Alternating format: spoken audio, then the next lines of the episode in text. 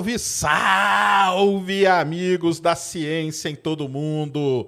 Muito boa noite, muito bem-vindos a mais um Ciência Sem Fim, ao vivo, ao vivo aqui e sextando hoje com a gente, Eslen. Eslen. Tudo bom, cara? Obrigado, cara. Obrigado pelo convite. Admiro muito vocês. Valeu, tô, tô eu que agradeço você ter aceito o convite, de pedir desculpa já aqui que a gente marcou uma vez, mas deu um deu tive ruim, um problema, é. não, não, deu, não pude vir. Não. Então, assim, obrigado pela compreensão e que obrigado isso, por estar aqui de novo com a gente, agora valendo, que vai ser muito legal. A Ned está aqui também. Boa noite, Ned. Boa noite, Sérgio. Boa noite, Ashley. Boa noite, queridos humanos. Isso aí. Lembrando, galera, já vai se preparando aí, porque vocês sabem que é aquele esquema resenha, onde vocês ajudam a fazer o Ciência Sem Fim, mandando sua pergunta. Antes da gente começar, recadinhos da paróquia. Temos emblema, né, Christian? Então joga aí na tela o emblema. Olha lá, Wesley. Caramba, que legal, hein? Curtiu? Que da hora. E para você baixar o código é reservatório de dopamina. Nós vamos entender o que, que é isso. Para quem não sabe, já vimos que tem bastante gente aqui que segue você, que deve saber, mas você que não sabe o que é isso, você aí é agredido por isso todo dia, né? TikTok, por exemplo, não é isso? Exato. Por aí, né? Vou falar por aí. Então, reservatório de dopamina, vai lá, baixa o emblema, fica disponível até 24 horas após aqui o, o programa. Depois é só lá no mercado de emblemas, na plataforma, né? nv99.com.br barra ciência sem fim, que é por lá também que você vai participar mandando sua pergunta. Lembra, quando você entrar lá, vai estar aquele 100, que é 100 Sparks, que é a moeda nossa aqui. Mas aquilo lá equivale a 10 reais. Mandou pergunta pela plataforma, ela aparece na tela. Na plataforma você manda vídeo, na plataforma você manda áudio também, e a gente ouve e a gente mostra aqui. Ou pelo YouTube também, se você quiser participar. E lá na plataforma você pode se tornar membro do canal e pode concorrer aqui, se você for pica das galáxias, a esse belo telescópio que a Celestron Brasil nos presenteou aqui. E hoje está aqui com a gente a nossa parceira aí de todos os dias, a Insider Store. E é o seguinte, né? Eu falo sempre aqui para vocês, tô de Insider, tech shirt, camiseta preta, ela não desbota. É, você coloca ela no corpo, rapidinho ela já toma forma do seu corpo, você não precisa ficar passando nem nada. Mas tem o seguinte, o tecido dela é excelente.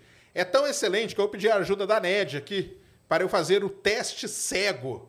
Tenho aqui ó, duas camisetas na mão. Qual será que é a Insider? Será que só pelo tecido eu consigo, né? De misture aí as camisetas, que eu vou fechar o olho e vou tentar adivinhar. Será que ele vai acertar? Será? Será? Vamos lá. Olha só, é muito fácil, galera. Essa aqui é a Insider Store. Então, é um tecido delicioso. E o Wesley, que está aqui com a gente oh, hoje. Olha só. Tá aqui, ó, vai ganhar um presente Legal da pra caramba. Insider Obrigado, pra você. Insider. Boa, muito Valeu bom demais. Muito Tecido obrigado. Muito bom. Obrigado, obrigado, obrigado, obrigado. Valeu demais. Eu falo, eu falo Wesley, né? Al- Algumas vezes vai parecer que eu tô falando Wesley, mas não. é porque é o jeito que fala lá no meu canal.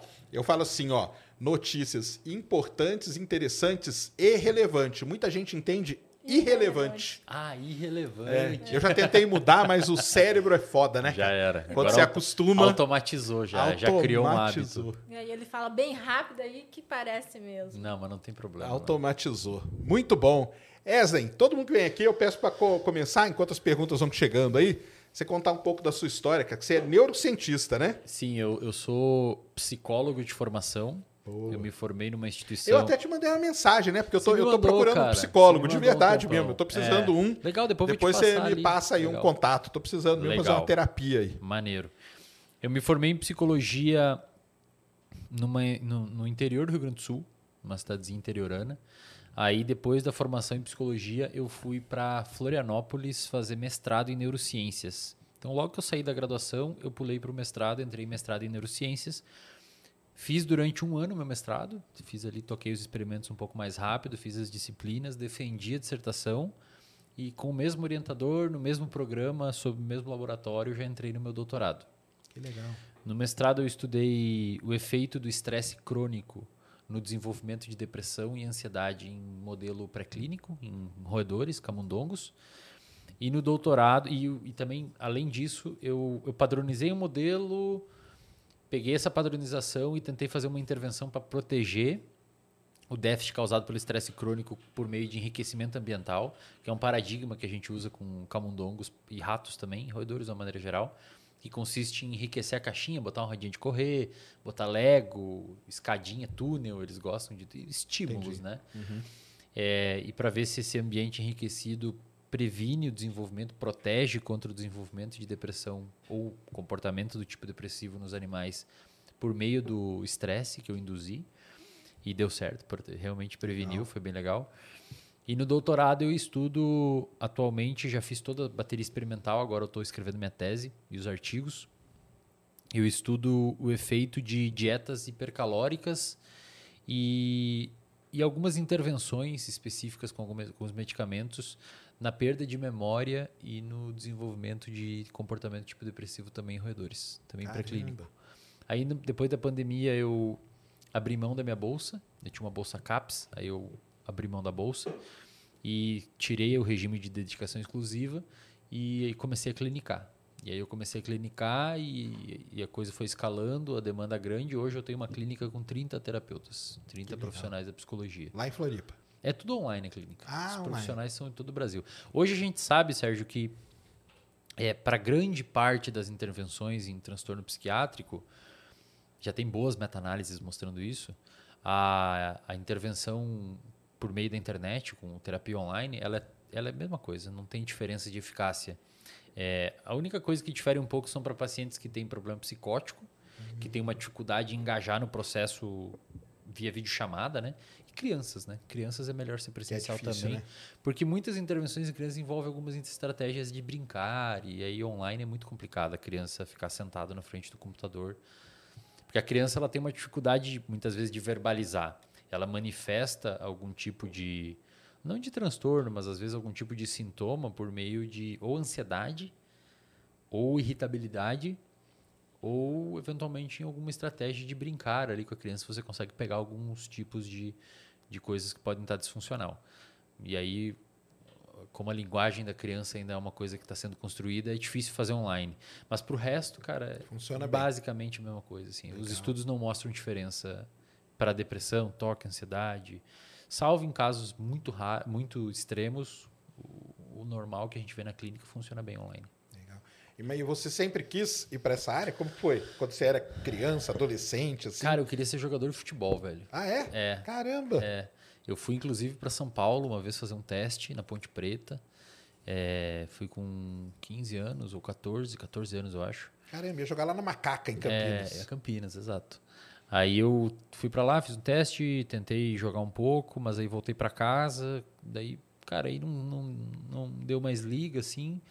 Aí entrei na faculdade, até o quinto período da faculdade eu não estudava nada, só ficava bebendo no boteco e, e... Só festa. Só festa. Eu vi tuas postagens lá no É. Insta explicando como que era, que se Isso. sentia bem com aquilo. Isso. Era assim, até o quinto período da graduação, o, o, o bar era onde eu tinha algum tipo de relevância. Eu era o cara mais descolado, eu era o cara. Não mais descolado, mas eu, eu era um cara que tinha um tipo de reforço social ali. E só que chegou um tempo, algum período ali da graduação, que eu comecei a consumir uns conteúdos diferentes na internet, comecei a ver muitos divulgadores científicos, comecei a ver uma galera que faz esporte. Eu comecei, o um dos caras que eu mais acompanhava era o Clóvis de Barros Filho, Cortella, assistia muito eles na época. Eles gravavam as aulas na faculdade e Sim, disponibilizavam no YouTube, né, na época, em 2015 por aí, 2016. E aí eu comecei a pegar gosto por estudo. Tudo Eu comecei a pensar, cara. Tudo aconteceu quando eu dei uma, uma aula, uma, uma- apresentei um trabalho na faculdade. E eu, depois eu tinha muito problema até o quinto período da graduação para falar com públicos assim. Era é meio fóbico assim para mim. Uma vez eu fui apresentar um trabalho que que era sobre transtorno do pânico e eu quase tive um, cara. Eu Caramba! lendo sintomas assim, garganta, sei o que, tremedeira, suor e eu, taquicardia, eu falei, cara, é o que eu tô tendo aqui na frente da turma. Mas aí eu fui trabalhando isso em mim, fui me expondo mais, cada vez mais, e fui dessensibilizando. E aí eu, uma vez eu apresentei um trabalho e eu percebi que, cara, todo mundo me respeitou depois daquele trabalho. Perguntavam, o professor veio perguntar de onde eu tirei as informações. Eu falei, caramba, cara, eu consigo também ter um tipo, um certo grau de poder estudando. Então, aquela função que a bebedeira tinha foi direcionada para o estudo. E quando a gente estuda uma área da psicologia comportamental, eu vou falando aqui, tá? Se tiver um negócio aí, falando, vocês vão me falar. embora. Eu tenho uma área da psicologia comportamental que a gente é uma, na verdade, é uma filosofia da ciência chamada de behaviorismo, que o Skinner, não sei se você já ouviu, já teve contato, estudou muito. É uma filosofia da ciência, é uma filosofia do comportamento. Tenta olhar pelo aspecto filosófico ou comportamento. E aí você tem a análise experimental do comportamento, que é a aplicabilidade dessa filosofia do comportamento dentro de um contexto controlado de laboratório. E, Certo. obviamente, extrapola um pouco disso para um contexto de clínica, uma intervenção com, com pessoas. É, dentro dessa filosofia do comportamento e dessa maneira de compreender o comportamento, o Skinner ele, e, e o behaviorismo, de uma maneira geral, fala basicamente que o nosso comportamento ele é mantido ou é, é, extinguido devido às consequências que ele gera. Então, por exemplo, se você tem um comportamento que gera uma consequência positiva ou tira de você um problema, ele é reforçado. No caso, se gera uma consequência positiva, é reforçado positivamente. Se retira um problema da sua vida, é reforçado negativamente porque tirou alguma coisa. O negativo é um termo ruim, mas é no sentido de subtrair. Por exemplo, você ganha salário no final do mês.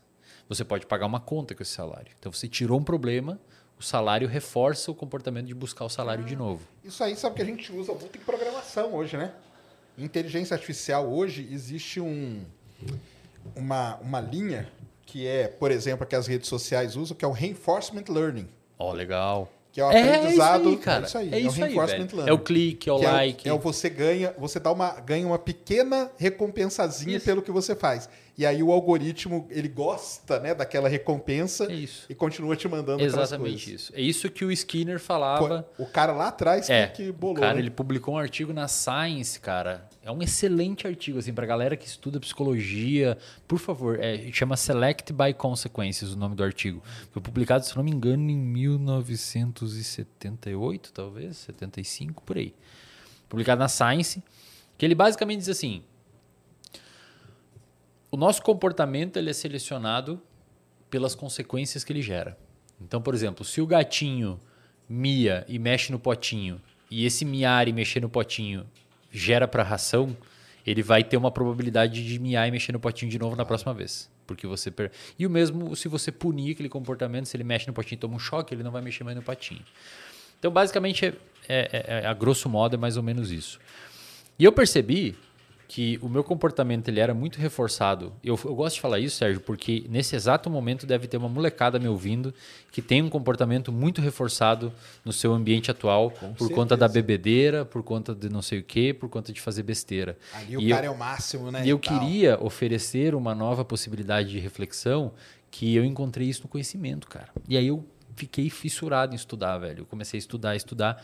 Aí eu terminei minha graduação, fui pro meu mestrado, é, terminei meu mestrado em um ano, comecei meu doutorado, aí fiz todos os experimentos em dois anos. Aí ter- eh, hoje estou escrevendo com mais calma, mas estou escrevendo a minha, a minha dissertação, a minha tese. E comecei a clinicar, hoje tenho 30 terapeutas. É, e tem um clube também, que é o Reservatório de Ah, Dopamina. nós vamos falar disso aí depois. É. Mas isso aí foi um, um- um estalo que deu em você? Foi, por causa da apresentação daquele trabalho. Cara, foi assim. O nosso comportamento, ele, ele dificilmente ele tem uma virada. Eu gosto de falar isso pra galera, que o nosso comportamento, ele dificilmente ele, ele, é- ele é por um estalo. Entendi. Normalmente o estalo é de fato o momento que vira, mas é um degradê. Chegou um momento, por exemplo, que eu estava acompanhando muito canal de corrida. Eu gostava de correr na época. Hoje eu não corro muito, mas eu fa- faço mais musculação, mas na época eu amava correr. Também não tinha dinheiro para musculação, então eu fazia corrida porque era um tênis só e uma bermuda. É, eu já estava acompanhando, eu fumava cigarro na época, eu já estava acompanhando os canais de corrida. E tipo assim, a galera tem que entender isso porque o ser humano tem muitas um, um- um negócio que eu gosto de chamar de síndrome de Jaque. Tipo, já que eu, já que eu comi um hambúrguer na terça, eu não vou mais à academia a semana inteira. É muito 880 o nosso cérebro. É, e eu gosto de explicar esse fenômeno porque normalmente uma mudança de hábito é um degradê. Só que existe um ponto de ruptura. Normalmente a nossa atenção é direcionada nesse ponto de ruptura. Só que o que aconteceu comigo? Como eu comecei a consumir outros conteúdos, e aí levando em consideração o que o Skinner falava que o nosso comportamento é selecionado pelas consequências, nós humanos, principal, os outros animais também, mas nós humanos principalmente, a gente consegue aprender sem experimentar as consequências. A gente aprende vendo alguém. Então, se alguém bota o dedo na tomada e você vê que o cara tomou um choque, você não vai botar o dedo na tomada, você aprendeu. E quando você vê alguém fazer alguma coisa e aprende por meio do, do, da aquisição daquela, daquela informação e consolidação na sua memória, isso é uma, uma, é uma modelagem que acontece no seu comportamento por meio da aquisição de um repertório você adquiriu um repertório comportamental. Uma coisa que você nem imaginava que podia acontecer, aconteceu, você falou, olha só, se, se, se, se cara, se, se um macaquinho vê o outro macaco quebrando um coco numa pedra, ele vai imitar, porque ele adquiriu um repertório por meio de visualização. Uhum. Eu gosto de falar isso para a galera ter essa noção, por isso que eu gosto de explicar. Sim. Eu comecei a, a, a, consumir conteúdo na internet, da, canal Corrida, eu comecei a os caras relatavam muito bem-estar e eu falava, cara, esse negócio deve ser bom mesmo, cara. Aí o que começou a acontecer? Quando eu saía e dormia tarde ou bebia demais, eu já acordava me culpando, coisa que não acontecia antes. Então começou a acender uma Entendi. culpa. Eu já comecei a. O estalo começou a acontecer, só que ainda a, a mudança de comportamento não tinha sido implementada.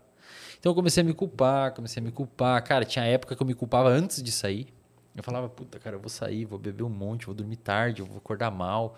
E aí não sei o que, eu fiquei sem beber a semana toda, agora eu vou beber e puta, vai ser uma merda. Então eu já começava a me culpar.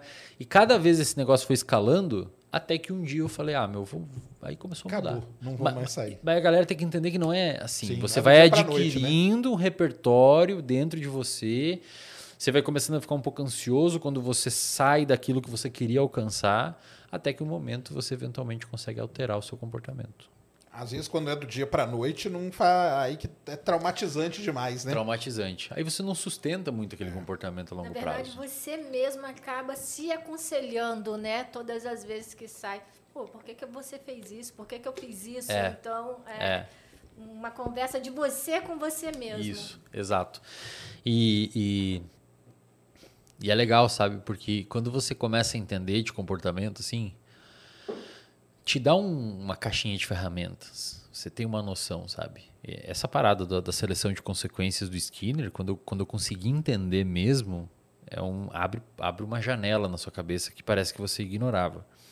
O cara era tão gênio, velho. Primeiro, ele era tão gênio, mas tão gênio. E aí os estudantes de psicologia muitos estão descendo além em mim agora porque tem uma briga Porque dentro da psicologia. É, tem ah, a galera é? que odeia ele, velho. Ah, que você tá falando de Skinner, cara? O negócio é outro, outro lado. Que Skinner é uma rixa. Mas tipo uma rixa explícita. Dentro dos departamentos é explícita a ah, rixa. Ah, é, tem a galera é. do Skinner e a outra galera de quem? Do Freud. Ah, do Freud. Do ele, Freud. Era, ele era o. É, ele era o meio, meio, meio, meio ali. É... O Skinner ele era tão gênio, velho, que ele, ele nem tinha com quem falar, para você ter noção. Assim. Ele tinha dificuldade de conversar com pessoas, de tão na frente que estava o pensamento dele. Basicamente, o que, que ele quis dizer? Ele quis dizer que o nosso comportamento é selecionado de uma forma muito parecida que características morfológicas selecionam, que a evolução seleciona características morfológicas. Imagina, você tem uma ilha e você tem diferentes bicos de pássaros nessa ilha e esses bicos de pássaros, eles nascem de forma diferente por mutações específicas aleatórias. Então você tem um bico mais fino e comprido, você tem um bico mais curto e grosso, e existe uma variação daquela característica morfológica. Isso é o que o Darwin falava. Uhum. Acontece uma interação diferencial com o ambiente.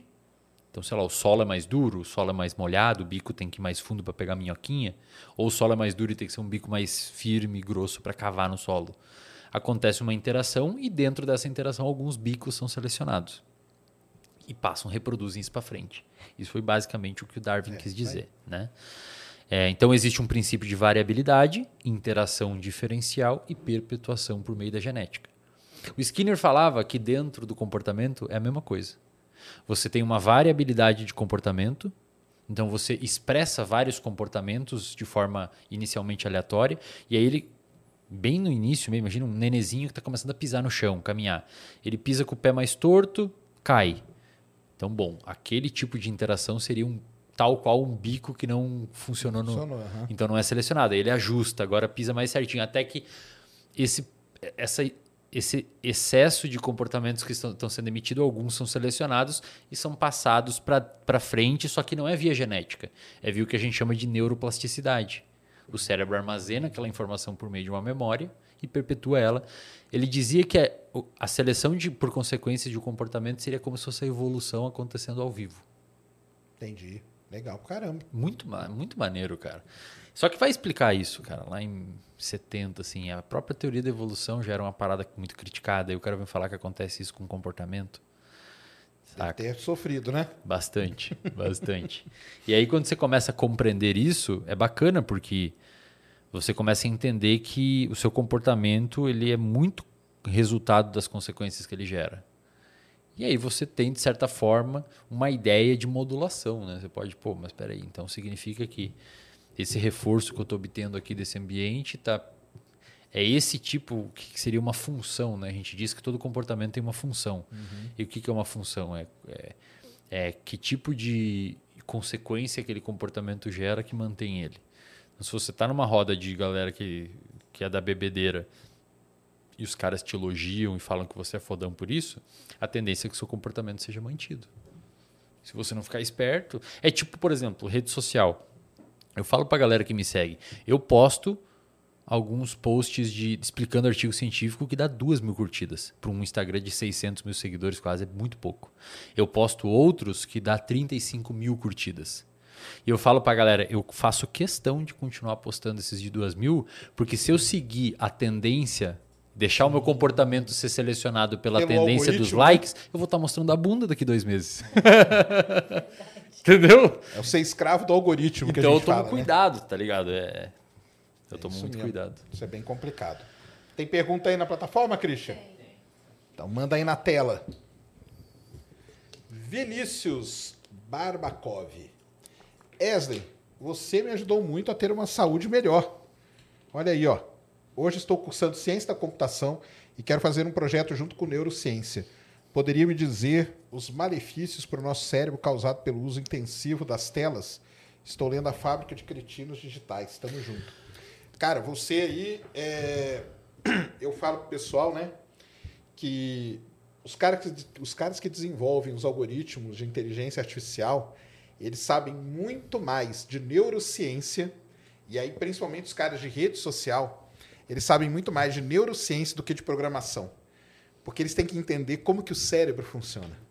Se eles entendem como o cérebro funciona, eles vão saber o que, que eles têm que programar para capturar, Pra que é a, dopa- a famosa dopamina, né? Uhum. Para o seu cérebro gostar daquilo ali.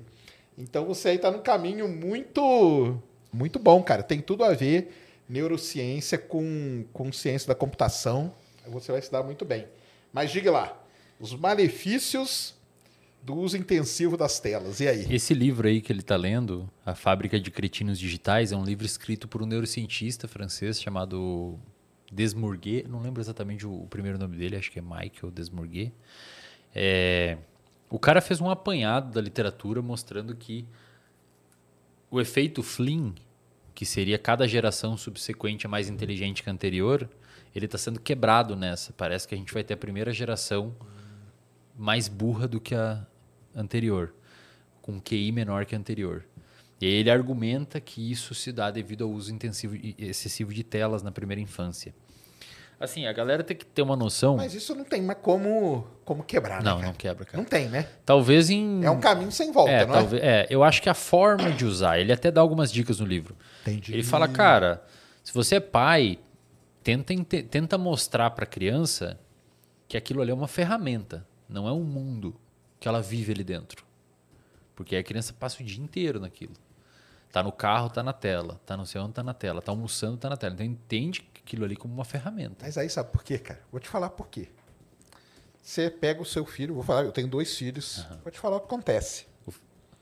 Você pega o seu filho, ele é lá novinho, aí você vai jantar. Aí ele começa a chorar. Aham, Aí você pega aqui, ó, e coloca um desenho pra ele. Acabou, cara. Sim, ele e se outra acalma. coisa, e outra coisa, esse é um deles. A segunda é que depois ele entra na última infância, terceira infância ou, ou início da adolescência, os amiguinhos dele estão ali dentro. Aí você vai negar a interação Exato. social pro moleque? Exato. É foda, cara. É foda. É muito complicado. É, é um negócio complicado. Acho que por isso que a importância desse tipo de, de, de pesquisa que está sendo realizada. Mas você acha que isso torna a pessoa mais burra? Assim, não é que torna.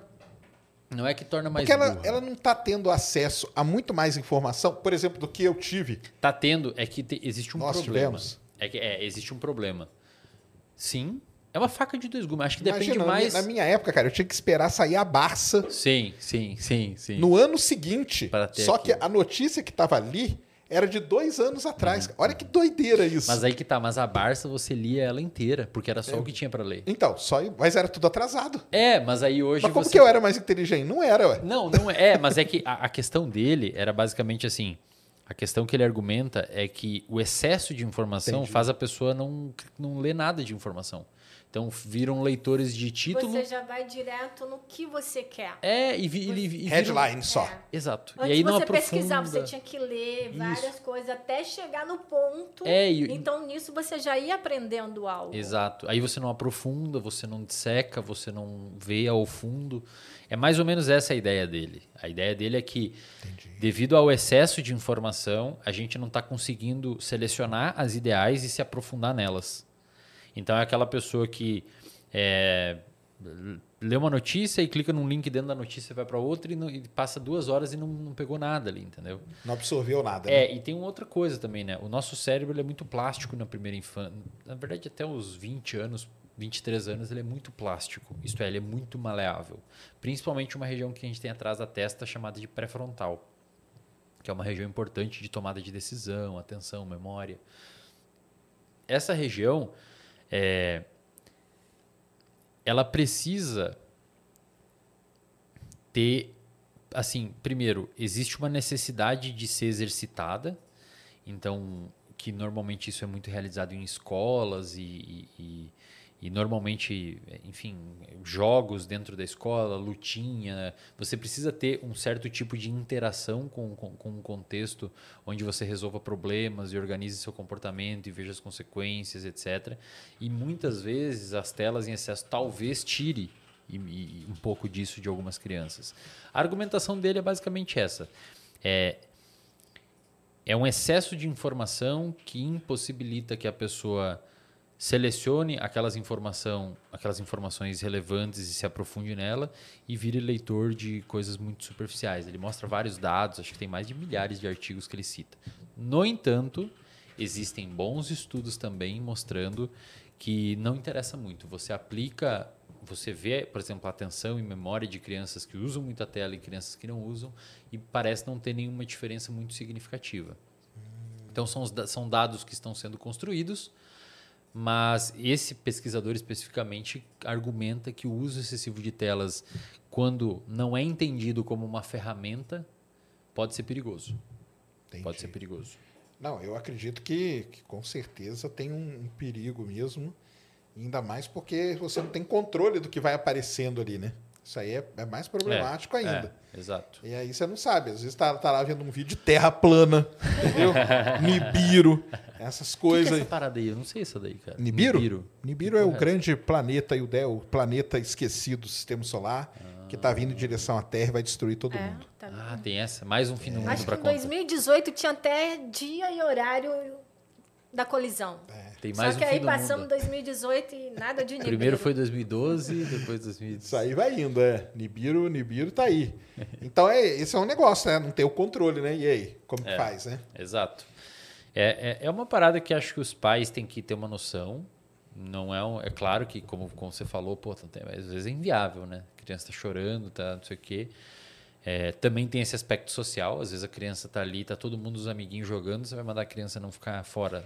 Aí ela começa na a ter prejuízo. pandemia deve ter sido ainda estressado ao máximo, né? É. Porque aí acabou, né? Não tem a escola É. para ter a interação social ali. Não, e às Por vezes- onde que a gente faz? Às vezes mesmo sem pandemia, cara. Às vezes o, o- a criança fala assim, mas pai, amanhã todo mundo vai falar disso daqui na escola, que tá todos meus amiguinhos jogando, eu não vou jogar.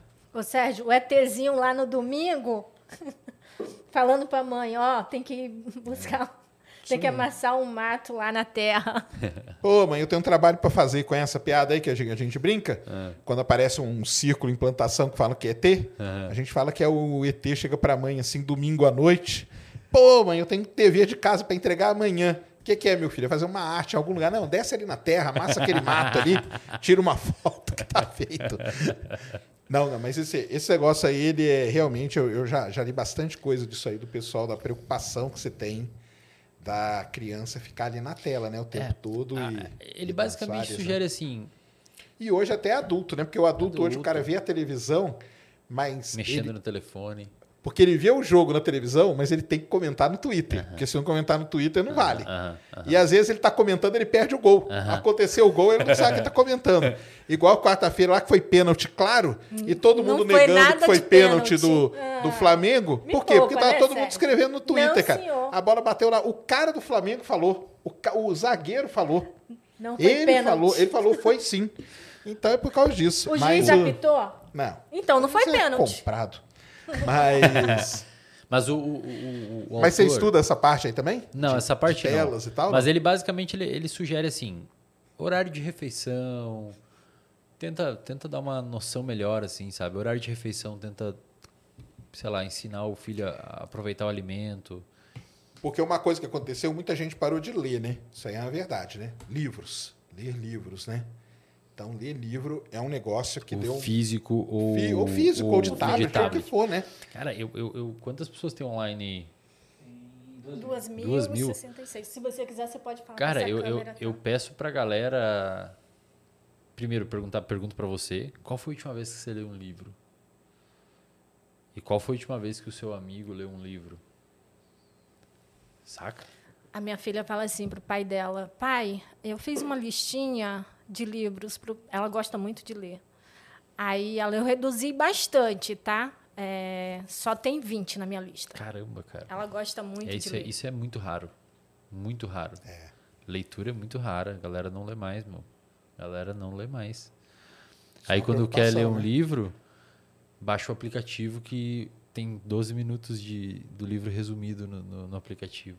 É. Pra não ler o livro. E isso é complicado, cara, porque o seu cérebro vai se moldando frente a isso. Ele começa a ficar mais relaxado, depois você precisa fazer uma coisa que envolva um esforço maior, você não consegue. É, é- ele é muito. É, Pensa você vai assim- acostumando o cérebro de um jeito É. meio, sei lá, e o cérebro, né? e o cérebro gosta, cara. Ele, ele, seu cérebro gosta de economizar energia, né, meu? A gente foi selecionado para isso. Não é normal. Você não vê uma, uma girafa dando uma corridinha por aí. O nosso cérebro gosta de economizar energia. E com questões intelectuais também. Mas com essa, questão de ler, teve um comentário aqui. Eu leio um monte de comentários no Facebook. Mas isso é verdade. A pessoa ela não gosta de ler. Mas ela pega uma postagem que tem milhares de comentários, ela lê todos os Mas comentários. sabe por que ela lê todos os comentários? Porque esse comportamento de ler todos os comentários está sendo reforçado por alguma coisa. É o reinforcement learning. É, ele tá. Ou, ou ele comenta também e alguém curte, ou ele saber o que está sendo comentado é importante para conversar com o grupo social dele. Tem uma função. Todo comportamento. Anotem isso aí, nunca mais esqueçam quem está assistindo. Todo comportamento que a gente emite tem uma função, tem uma consequência que mantém ele. Todo. A gente não se comporta sem. Se eu vou abrir essa garrafa e bebo água, eu continuo bebendo água depois porque saciou minha sede. Todo comportamento tem uma consequência que mantém ou extingue ele.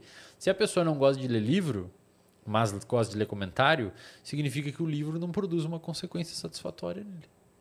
Aí fica para quem escreve o livro colocar um reinforcement learning É, ali, alguma recompensa. É, Ou A- a a pessoa dica. que não gosta de ler começa a conviver mais com pessoas que leem. Sim. Porque aí vai ser importante ela saber do livro para comentar com os amigos, porque todo mundo lê o livro e ela não.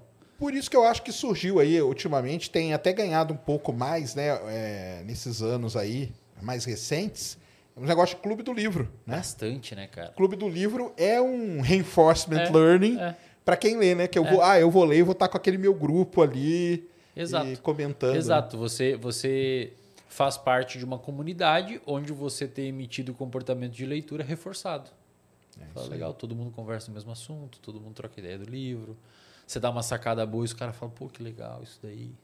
É isso mesmo. exatamente, exatamente. Legal. Tem mais aí, Christian?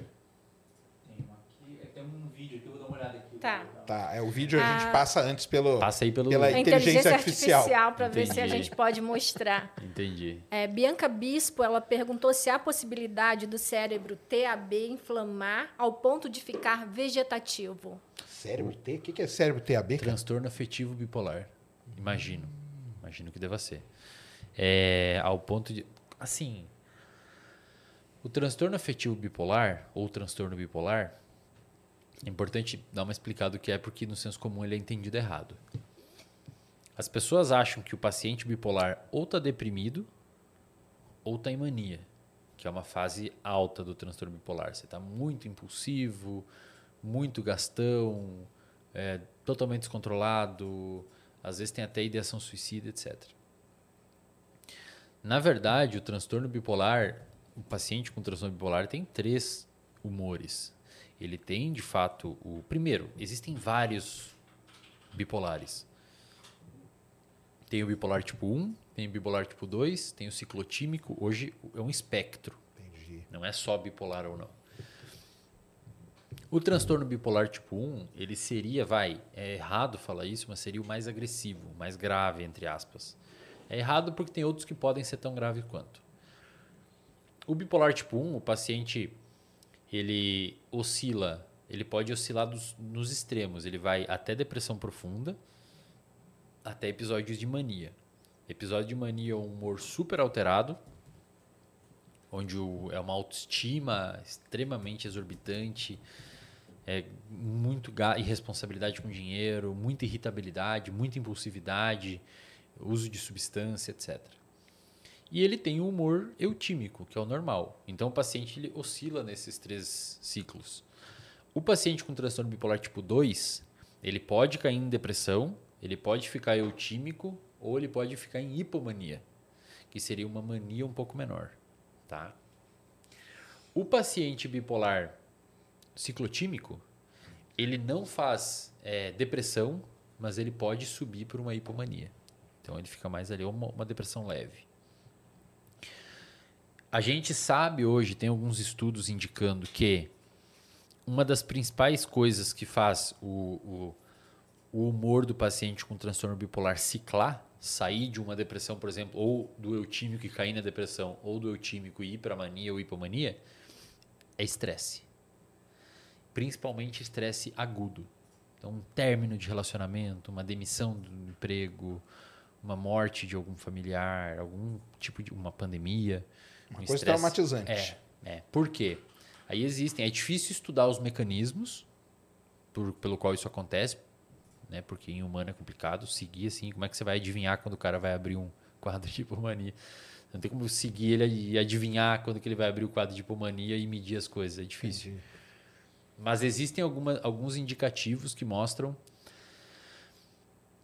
que esse estresse ele altera a funcionalidade do seu sistema imunológico e, consequentemente, pode gerar um grau de inflamação.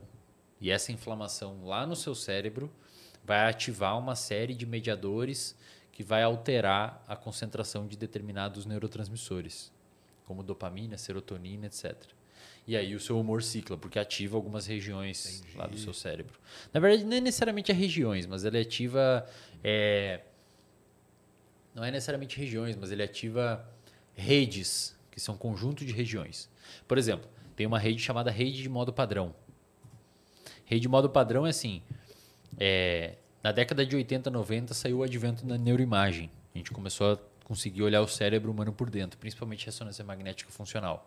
Você vê mais ou menos a atividade das áreas do cérebro. Você pega um cérebro em repouso normal, pede para o cara fazer uma atividade, por exemplo, que envolva olhar alguma coisa e você faz um delta desse para esse e vê qual área que ficou mais ativa em comparação fazendo o delta. E aí você vê que, por exemplo, o córtex occipital, que é o córtex visual, se ativa. Ali e assim você ativa. conseguia ter uma noção do que, que faz cada lugar. Mas, certo dia, um pesquisador se perguntou: e quando o cara não está fazendo nada? O que, que acontece no cérebro quando ele está viajando? Ele não está prestando atenção em nada. E aí eles mediram isso. E é um paper publicado no ano de 2000 na PNAS, tem mais de 22 mil citações o paper. É um paper bem relevante, onde eles caracterizaram uma rede chamada de Default Mode Network, ou rede de modo padrão. Que é uma rede que se liga quando tu não está fazendo nada, tá prestando, não está prestando atenção em nada. É a rede de ficar viajando. É, exatamente isso. Mind Wandering, você dá uma viajada na maionese. assim. Entendi. E hoje a gente sabe que essa rede, em pacientes com depressão, ela é hiperativa. Porque o paciente com depressão fica mais para dentro dele. Ah, então por isso que eu falo que o, cara com depressão é mais introspectivo. Rumina muito o pensamento, ele não fica muito fora. Ele não é, não faz, ele fica mais para dentro, a louça acumula, não toma banho, ele fica mais dentro dele.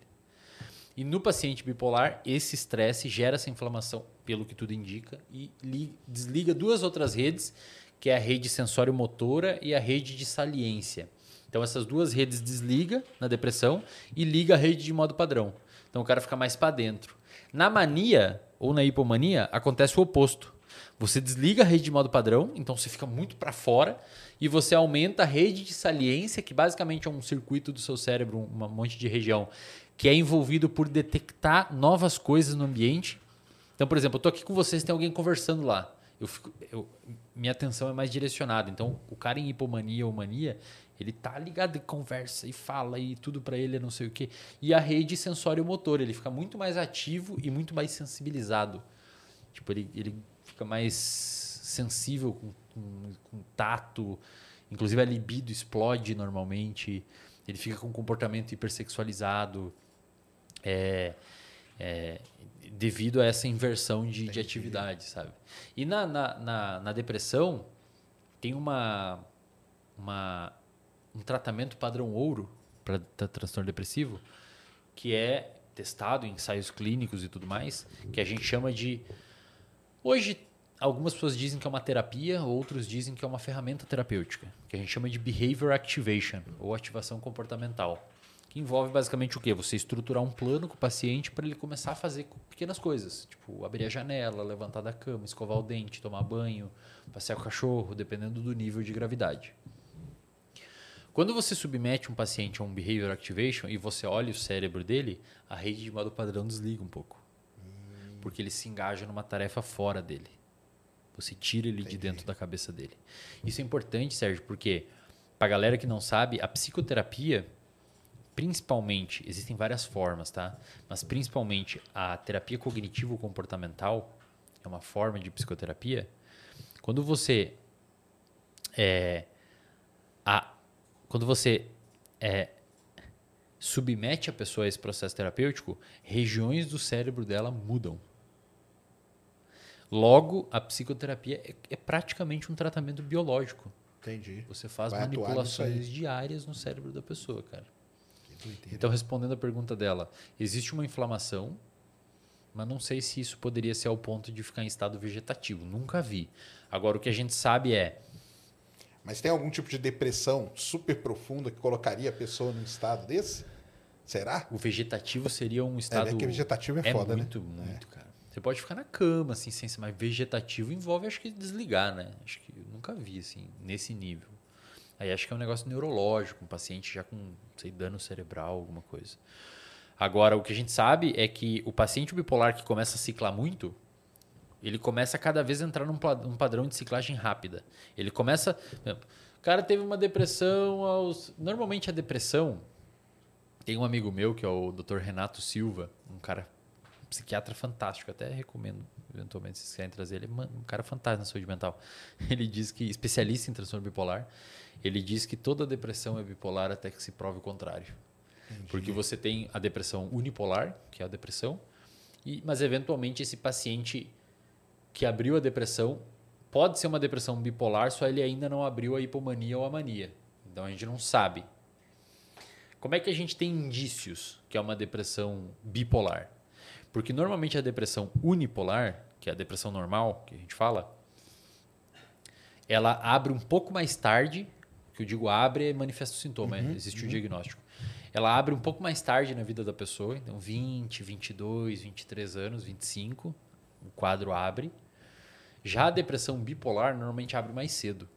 Então 17, 15, 18 anos o paciente abre um quadro depressivo. Então se você tem um paciente na sua mão que abriu um quadro depressivo mais ou menos aí, levanta uma bandeirinha que pode ser depressão bipolar. Entendi.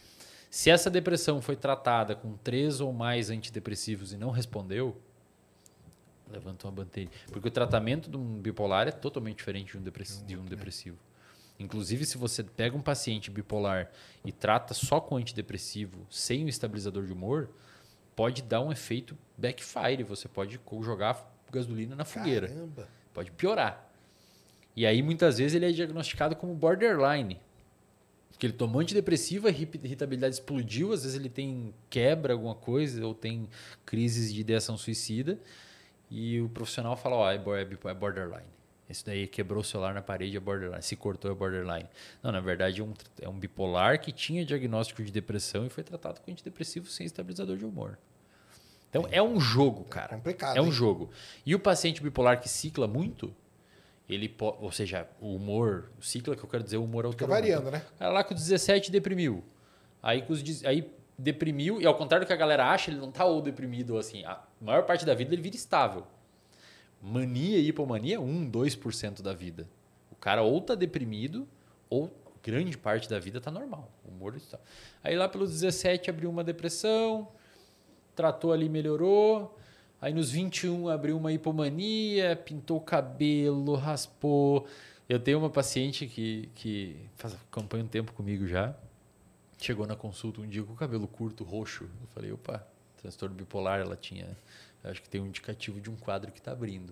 O paciente muda. No, no, no, Então, faz tatuagem e tatua a cara e, e corta o cabelo e começa a usar droga. E aí lá pelos 21. Aí lá pelos. Daí volta e re resolve. Aí lá pelos 26 deprime. Aí depois não é mais tantos anos. Aí nos 27 ela já abre de novo. Aí vai Aí nos reduzindo 28. esse... Porque o cérebro ele começa a, se- a ficar sensitizado, ele começa a aprender o fluxo de virada de humor. Então, se você não trata, é como se o cérebro, via neuroplasticidade, ficasse muito bom em ciclar. E aí, a longo prazo, nesse padrão de ciclagem, aí começa a dar problema. Inclusive, pode começar a ter perda de memória, pode começar a ter uns, uns problemas mais graves, assim, se não tratado. Né? O segredo na saúde mental é assim: sempre que você tiver uma alteração que você julgue que seja pertinente e que o seu humor está mudando, procura rápido o tratamento. Porque, frente, devido ao fato do nosso cérebro ser plástico, assim, só para a galera entender, neuroplasticidade é a mudança estrutural do cérebro via. Eu falo pra caramba, pessoal. Você vê que a gente tá naquela falar. pergunta Não, não, ainda. Às vezes eu fico lá. olhando, eu tenho medo que vocês estão falando, pô, Pode esse cara não vai parar não. de responder essa Tá pergunta. não. legal, ué. É, tem um cara chamado Donald Hebb, que foi um professor de psicologia de Harvard. Em 1949, ele escreveu um livro muito influente chamado A Organização do Comportamento. Ele era um behaviorista da parte do Skinner, e Skinner. tal. E ele escreveu um livro chamado A, a Organização do Comportamento. Nesse livro, em 1949, a gente já tinha uma boa noção que o nosso cérebro era composto por neurônios e que eles faziam sinapses. Isso foi descoberto pelo um neurocientista chamado Santiago Ramon e Cajal, na década de 1900. E o Charles Sherrington depois cunhou o termo sinapse um pouquinho depois. Então já se tinha uma noção que a gente tinha, tem, tinha neurônio, tinha sinapse, e o Donald Hebb postulou uma frase que até hoje qualquer neurocientista tem vontade de tatuar, que é a gente só não tatua porque depois da manhã um cara pode descobrir que não é Descobrir, bem isso, tá ligado? Como a ciência está sempre se atualizando, né? É, é, ele escreveu uma frase falando assim: neurônios que disparam juntos se fortalecem juntos. Então, quando você faz, você tem um aprendizado, você adquire uma informação, esses neurônios disparam juntos, tem um potencial elétrico que acontece ali, a gente chama de potencial de ação, uma movimentação de íons e tal. E esses neurônios, pelo fato deles disparar junto, eles induzem uma modificação em receptores que envolve síntese de proteína, que um cara chamado Eric Kandel descobriu isso, demonstrou isso na década de 90, ganhou inclusive o Nobel de Fisiologia e Medicina em 2000, que existe uma síntese de novos receptores, esses receptores se acoplam na membrana e e no próximo estímulo você precisa de um estímulo menor para alcançar a mesma amplitude. Você já fez aquela ligação. Isso. antes, né? Tipo assim, você já aprendeu que é assim, não precisa gastar tanta força agora porque os neurônios já estão mais conectados. Isso é neuroplasticidade. Isso serve para você aprender uma língua, um conteúdo, qualquer coisa nova. Mas também serve para você aprender a ficar ansioso e deprimido. Então, um cérebro ansioso ou um cérebro deprimido há muito tempo, ele fica bom em ser assim. Aí ele não volta. É isso, né? Ele volta, mas, é mais Mais, difícil. mais difícil, claro. é mais difícil, você precisa bater mais. Às vezes o cara abre uma depressão com 20 anos e, cara, troca uma ideia com o brother, fala com os pais, muda de escola, entra no esporte e o, entra em remissão os sintomas. Porque o cérebro ainda tá fresquinho, ele muda fácil. Mas um cara que é deprimido há 35 anos, uma depressão bem complicada assim, já é um pouco mais complicado você, porque o cérebro começou a concretar aquilo. Entendi. Aí eventualmente você precisa de um medicamento, você precisa de uma ajuda mais então minha dica é pra galera, se você eventualmente desconfia de alguma coisa, procura cedo. Procura logo para É não... bem mais fácil. Isso aí. Coloque aí, Christian. É o vídeo? Primeiro é uma pergunta, depois o vídeo. Boa. Boa noite, Eslão. Sem pescoço. Os caras ficam me zoando que eu tô, comecei a treinar na academia e eu tô ficando ah, sem pescoço. Tá. Eu vi lá que você começou com um grande muse. É, um muse, é. grande muse. E adoradores de foguetes. Boa. Acompanho o Wesley há bastante tempo e graças a ele consegui mudar a visão que tinha sobre psicologia. Me fez cuidar da saúde mental. Você está mudando a psicologia do Brasil para ser vista como ciência e não só como psicanálise. Boa. Porque a psicologia tem esse lance aí de não, não ser vista como ciência? Como que é? Bastante, cara. É? Pensa assim, ó. Como eu falei, existe uma briga dentro da psicologia. É, 85% dos profissionais da psicologia do Brasil provavelmente me odeiam. E uns Sério? 25% gostam de mim. Porque a psicologia tem uma rixa muito forte. E isso é fomentado quando você entra na faculdade. Porque você vê os professores nessa rixa. E aí você começa a entender, opa, tem dois times aqui. E aí você recém entrou, tá ingênuo, você quer um lado, você vai indo para um lado. E muitos professores são malandros. Eles romantizam a rixa para te pegar pro lado deles. Pra puxar, né? Exato. Porque, cara, vou falar um negócio aqui. Perdão aí os professores que estão assistindo, mas professor é um bicho difícil, cara. Ah, é. Professor, você é professor, né? Você, é complicado, você sabe. Tá professor é um bicho difícil de lidar, velho. É egóico, é, é, é um pedestal, é difícil é de você. Cientista, né? É foda. Cientista cara. em si é. É foda. Quando velho. o cara é cientista da aula, é pior ainda. É pior ainda. É uma união, é um combo. É. sabe que o Sérgio é cientista e dá eu aula, tá ligado, né? Tá ligado? Mas é por isso que ele sabe, ele tá é, tá ligado. O ego é um negócio terrível de, de, de lidar desses caras. Cara, e aí você entra na faculdade, você é aluno lá de psicologia. Aí você começa a identificar, pô, mas tem uma rixa aqui, cara. Ele ali falou mal daquela outra, uma piadinha aqui, uma piadinha ali. Enfim, a psicologia ela é rachada no meio. Existem os subjetivistas, que são principalmente os psicanalistas, e existem os cognitivos comportamentais, que são os behavioristas, os neurocientistas, etc. Que é essa não galera do Skinner aí, né? Não precisava ser assim, mas é.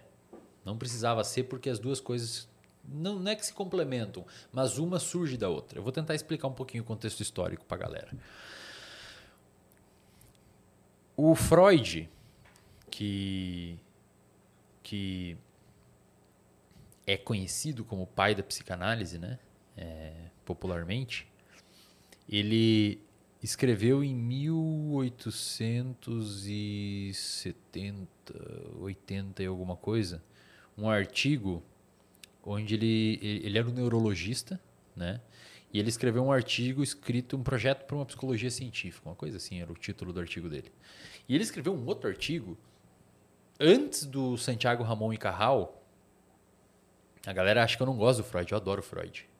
Eu não gosto muito do fã-clube do Freud atual, mas o Freud eu adoro. O fandom dele. É, o, o Freud eu adoro. Porque como ele era um neurologista, ele tinha muito interesse pelo cérebro.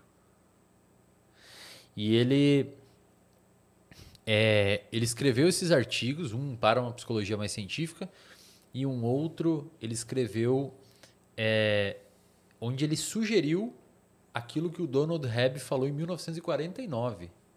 E ele, uns 70 anos antes, já tinha sugerido. Ele falou: provavelmente a gente tem alguma coisa assim. Ele até desenhou uns esboços de umas células. Caramba. E elas devem funcionar mais ou menos assim.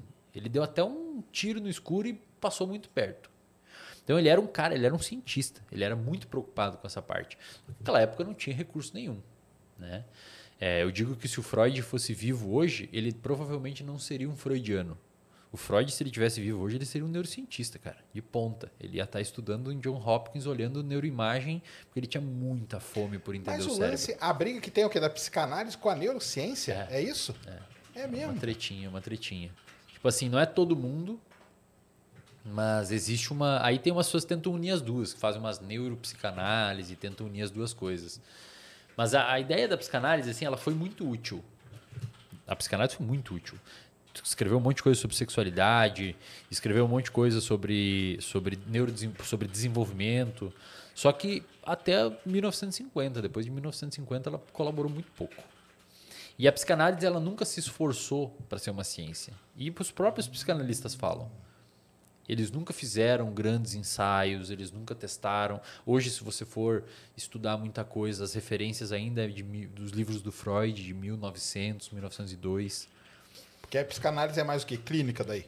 É isso? Psicanálise é clínica. Entendi. Isso, existe uma- um modelo de psicanálise. Basicamente, assim, o que, que o Freud quis dizer, a grosso, bem grosso modo? Existe uma linha que separa o inconsciente do consciente. Existem determinados impulsos que algumas pessoas não conseguem lidar com esses impulsos. E, isso muito a grosso modo, tá? Esses impulsos eles reprimem para o inconsciente e esses impulsos ficam lá no consciente é, é, trabalhando lá e acabam emergindo em forma de sintomas. Aí você vai lá, deita num divã, num consultório, você fica falando, falando, falando o que vem à sua cabeça e por livre associação, eventualmente você manifesta o que está lá no seu inconsciente e o analista pega aquilo e trabalha com você. Tem um cara chamado Aaron Beck, que foi o era psicanalista. É, só para galera entender, deixa eu só, eu acho que é importante. Conterrâneos ao Freud, tinha o Santiago Ramon e Carral, que é um cara só, parece dois, mas é um só. Santiago Ramon e Carral, um espanhol, talvez o maior neurocientista da história, um cara que merece respeito e admiração de todos os estudantes de neurociência. Ele arquitetou vários neurônios, ele fez puta de um trabalho. E existiu o Camilo Gold, o mesmo que descobriu o complexo de Gold lá que a gente estuda na biologia. O Camilo Gold, ele descobriu uma forma de colorar neurônios usando nitrato de prata. Então ele pegou uma fatia de cérebro, pingava nitrato de prata, olhava no microscópio e ele viu um neurônio colorido preto. O Camilo Gold, ele falava que o nosso cérebro, isso em 1900, o nosso cérebro era composto por um único neurônio, uma grande rede de um único grande neurônio. E o Santiago Ramon e Carral falava que não, que eram vários neurônios conectados por sinapses. O Santiago Ramon e Carral provou que o Camilo Gold estava errado usando a técnica dele, Entendi. que ele desenvolveu. E eles dividiram um prêmio Nobel e reza a lenda que eles nunca conversaram, eles se odiavam. Caramba. Era uma disputa científica que rendeu um Nobel. Tá? Aí, por, mil, por volta de 1940, começou a surgir um advento importante da genética, inclusive o Watson e Crick sequenciaram lá, mostraram a, a dupla DNA, hélice de né? DNA em 1952. E aí começou a se entender que pessoas é, que de família compartilhavam eventualmente uns transtornos e começou-se a estudar a parte da genética dentro dos transtornos psiquiátricos. Enquanto isso, a psicanálise continuava na mesma história do Freud. Então ela parou de contribuir um, Entendi. depois do Freud. E aí veio a tecnologia também, né? Aí O veio a neuro- imaginamento aí veio o coisa toda, né? imaginamento. Aí o Aaron Beck, aí assim, em 1950, 1952, um cara chamado Hans Eysenck, ele escreveu uma meta-análise na época, olhando a eficácia das terapias freudianas ou não, ou outras derivadas do- da, da freudiana, para ver o que, que funcionava. Porque, cara, pensa, é uma escola relativamente nova, não se tinha muita opção, a terapia era uma coisa meio obscura ainda. E ele escreveu uma meta-análise para ver o que estava funcionando. E a conclusão da meta-análise foi: todas as terapias, freudianas ou não, são tão eficazes quanto a simples passagem do tempo numa intervenção com o paciente. Então você bota um grupo e deixa passar o tempo, e outro você bota num tipo de terapia psicanali eh, freudiana, as duas melhora igual. Tipo, tempo cura. E, cara, isso foi muito impactante para a comunidade na época, porque a psicologia ruiu. Eu, como assim, velho? Não funciona? Então é balela. Uma disciplina inteira que a, a- a- psicologia surgiu da filosofia, assim como grande, acho que grande parte das disciplinas, né? surgiu da filosofia, se descolou, e quem teve uma importância muito forte nisso foi um cara chamado Wilhelm Wundt, que lá no laboratório da Alemanha ele começou uma escola de uma, uma disciplina de psicologia experimental, e ele escreveu um texto, um livro, sendo muito corajoso, falando que a ideia dele era descolar a psicologia da filosofia. Ele queria uma coisa, uma, um campo novo, uma disciplina nova. Aí ele fez os primeiros laboratórios de psicometria, de medição de tempo de reação e alguns protocolos experimentais que a gente usa até hoje no laboratório. Tipo, enxerga aquilo ali. Quando vir um ponto, você clica um botão. Ele que começou isso, para ver quanto tempo o cérebro demora para processar e emitir um comando. A neurociência ela se, ela se valeu de toda essa tecnologia para poder fazer isso, né? Sim. Tipo esse o que a gente chama de 4D, né? Que você mede o cérebro de um jeito e depois de outro faz a diferença. Isso. Para ver que, que área que está atuando, o que está ligando, o que está desligando. E depois ir lá e se você entrar com medicamento, você sabe exatamente o que, que vai isso. acontecer e isso. tal, né? Isso. Isso, isso. que é o, o, lance. E eu acho que é por isso que tal. Eu, eu, não entendo nada dessa área, viu? Mas só. E a, e a outra parte meio que ficou parada naquele é, é. lance isso. mais clássico, né? Isso. E assim, hoje tem consultórios de psicanalistas cheios e tem gente que gosta.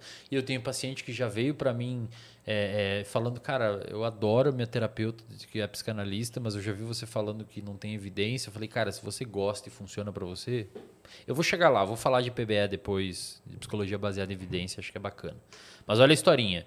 Aaron Beck, que era um psicanalista, depois que saiu esse estudo do Eisenk mostrando que era tão eficaz quanto a passagem do tempo, o Aaron Beck falou, não, peraí, meu, assim, eu vou provar que vou provar para a comunidade científica que isso tem sentido. O Freud na época falava que um dos acessos para esse inconsciente onde estão as coisas lá submersas era os sonhos. Inclusive ele tem um livro chamado Interpretação dos Sonhos. Uhum. Falava não, vamos acessar o inconsciente da galera pelos sonhos. O Aaron Beck pensando, bom, se é nos sonhos, então vamos ver o sonho da galera deprimida. A galera deprimida deve sonhar com coisas deprimidas. Está lá no inconsciente, se é pelo sonho que a gente acessa. Hoje a gente sabe que não é, tá, pessoal? Não tem nada a ver sonho com inconsciente. É, a gente nem sabe direito o que é o sonho ainda. Ele foi olhar. E ele viu que não. Ele viu que pacientes que deprimidos tinham sonhos normais, felizes, e pacientes normais tinham sonho deprimido, enfim, não tinha nenhuma relação. Mas ele detectou um padrão. Ele, ele percebeu que pessoas deprimidas enxergam o mundo de forma deprimida, pensam deprimido e se comportam deprimidos. Aí ele desenhou pela primeira vez um protocolo chamado é, é, Psicologia Cognitiva. E aí ele fez um estudo científico, em 1977 foi publicado. Então, veja, 52 foi o Eisenk, 77 o Aaron Beck publicou, onde ele mostrou que a psicologia cognitiva, ou a terapia cognitiva, que foi o protocolo que ele estruturou para tratar a depressão, que envolvia a ressignificação desses pensamentos dos pacientes deprimidos, a, a, a forma de, de, enxergar o mundo, de uma, mudar isso por meio de uma intervenção verbal, ele demonstrou que a, o modelo que ele criou foi tão eficaz a curto prazo e melhor no follow-up que um antidepressivo. E em 1970, eu até me arrepio falando isso, cara. Em 1977 foi publicado o primeiro estudo mostrando que psico, uma psicoterapia da fala era tão eficaz quanto um, um medicamento, cara, químico. E hoje você tem uma série de meta-análises mostrando a mesma coisa. Psicoterapia cognitivo-comportamental é tão eficaz, se não melhor, quanto antidepressivo, inclusive os de segunda onda. Então aí sim começou a se estruturar uma forma de protocolo de intervenção. Aí os estudos dos behavioristas acontecendo, acontecendo, acontecendo, se encaixou na psicologia cognitiva a parte comportamental. Vamos falar assim, não, vamos mudar a forma e a percepção de vida, mas também vamos mudar o comportamento, as contingências. Já que o seu comportamento é selecionado por reforço, vamos fazer o cara fazer coisas que reforçam ele para um lado positivo. E aí se estruturou o que a gente chama de psicologia cognitivo-comportamental ou terapia cognitivo-comportamental, que hoje é padrão ouro para uma série de transtornos. Além disso, é, hoje a gente tem o que a gente chama de terapias de terceira onda, que nada mais são que braços. Imagina a terapia cognitivo-comportamental como se fosse um tronco e saem alguns braços onde alguns teóricos e, e, e, pesquisadores conseguiram pegar fragmentos específicos da TCC, que é a terapia cognitivo-comportamental, e moldar esses fragmentos para transtornos específicos. Então você tem, por exemplo, transtorno de personalidade borderline, muito ativação de estresse, muita impulsividade tem pesquisadores que pegaram um pedaço dessa TCC, que é mais voltada à regulação emocional e manejo de estresse, aperfeiçoaram isso e criaram uma terapia chamada, que derivou da TCC, chamada terapia comportamental dialética, hum. que hoje é padrão ouro para tratar borderline. Você tem terapia de, de, exposição com prevenção de resposta, padrão ouro para tratar toque. Você tem terapia de exposição ou dessensibilização sistemática, padrão ouro para tratar transtorno de estresse pós-traumático. Você tem ativação comportamental, padrão ouro para depressão. E aquela reprogramação, como que chama? Neurolinguística? Acho que é, né? Não sei, cara. Porque tem uns assim também, né? Tem, mas não sei se tem eficácia. Entendi. Não sei. Aí surgiu, mais recentemente, o que a gente chama de psicologia baseada em evidência. Que é o quê? Bom, a terapia cognitivo-comportamental, a clássica, a gente sabe que ela tem mais eficácia para uma série de transtornos. Porém, por exemplo, para borderline, é, não é a TCC, mas é a DBT que tem mais eficácia. Então, para você fazer psicologia baseada em evidência, se um paciente borderline te procurar, você não pode dar TCC, você tem que dar DBT. Porque a psicologia baseada em evidência envolve você oferecer a melhor evidência disponível, junto com a expertise do terapeuta e junto com as preferências culturais do paciente. Entendi. Se você conseguir unir tudo isso, você está fazendo prática baseada em evidência na psicologia. E aí as neurociências foram alavancando isso, cara. Aí você vê o cara publica um estudo mostrando que na neurociência que existe uma rede de modo padrão que se ativa na depressão e que quando você faz a pessoa fazer alguma coisa, a rede de modo padrão desliga e esse fazer alguma coisa é uma ferramenta de intervenção numa, numa psicoterapia. Aí começa a conversar. Fala, bom, a neurociência está mostrando É, que a psicologia vem trazendo a, todo, né? A, o ferramental ali, né? Vem mostrando o que acontece lá dentro e falando, bom, existe uma mudança estrutural no cérebro. Então, então assim, não é que eu não, eu não. Mas hoje já tem uma conversa, então, entre essas áreas, ou não? Assim, eu adoro psicanálise. Eu não tenho nada contra a psicanálise. Zero. Só que a galera que, que é da psicanálise tem que entender que eles não tentaram ser ciência. Eles não tentaram. E eles falam. A gente não tentou ser cientista. Entendi. A gente não desenha estudos, a Ah, gente não entendi. faz A, testes a bronca é, é por isso, é por É. ser cientista ou não. É, exato. Mas é igual médico, né? Médico é cientista? É. Tem médico que faz medicina baseada em evidência. O cara tá com um problema, ele vai lá ver a melhor evidência disponível, ver se ele tem expertise em fazer e ver as preferências culturais do paciente. Fez medicina baseada em evidência. Agora, o médico que tá ali tratando, você chega lá, faz, ah, ele é. não é cientista, mas ele é médico também, não quer dizer, né? E assim, tem muita gente que funciona muito bem com psicanálise, cara. Só que o- o- a questão é assim: se você tem transtorno do pânico, a gente tem uma terapia que tem eficácia. Sabidamente tem eficácia. Se você tem depressão, a gente tem uma terapia que sabidamente tem eficácia. Foi testado contra uma lista de espera, contra um placebo, que seria a lista de espera. Difícil você fazer placebo na terapia, né? Você botar o cara conversar, você já vai ter um tamanho de efeito.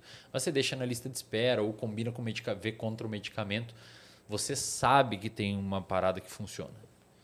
Por que, que você não procura um negócio que você sabe que funciona em, em detrimento? Então, a minha única questão é essa. Eu só, eu só deixo claro assim. É, pode funcionar? Pode, mas não existiu um esforço para desenvolver um protocolo científico para mostrar aquela eficácia ali.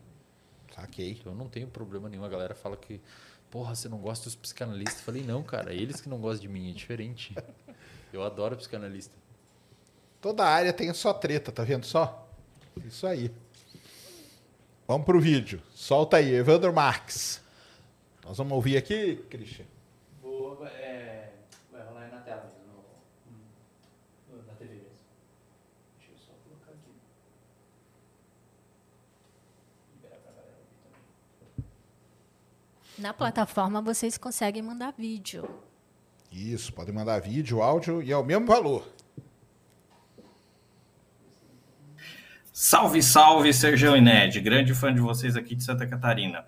Falando sobre telas, é, Eslen, eu tenho um filho de 5 anos que ele é, ele é TDAH, faz um monte de terapia, acompanhamento com neuro e tudo mais.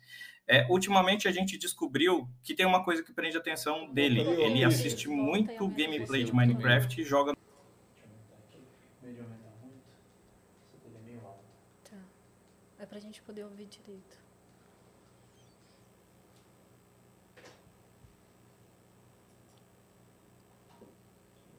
Deixa eu sair.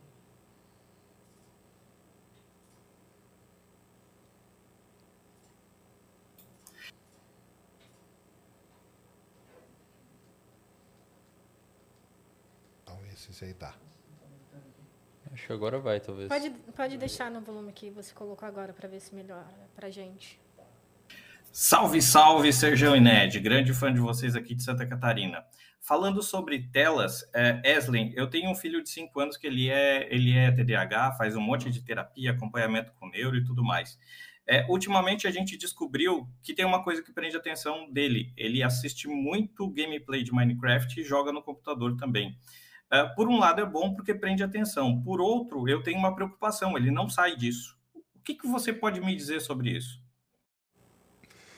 Muito, até completando, cara. Esse negócio TDAH é o negócio da moda, né? Porque você pegar qualquer criança e levar, ah, não, tem que ter. Porque aí o cara fala assim, não, ele tem TDAH, mas é de um nível XYZ, o outro é do. Não tem isso. É, o TDAH ele é um transtorno do neurodesenvolvimento. Ele não é. é ele não é, é, é muito comum existe uma incidência, uma prevalência de TDAH de vai uma estatística generosa 5%. Ah, é? É. Nossa, eu pensei Mas que era uma estatística mais conservadora 2%, 2.5%.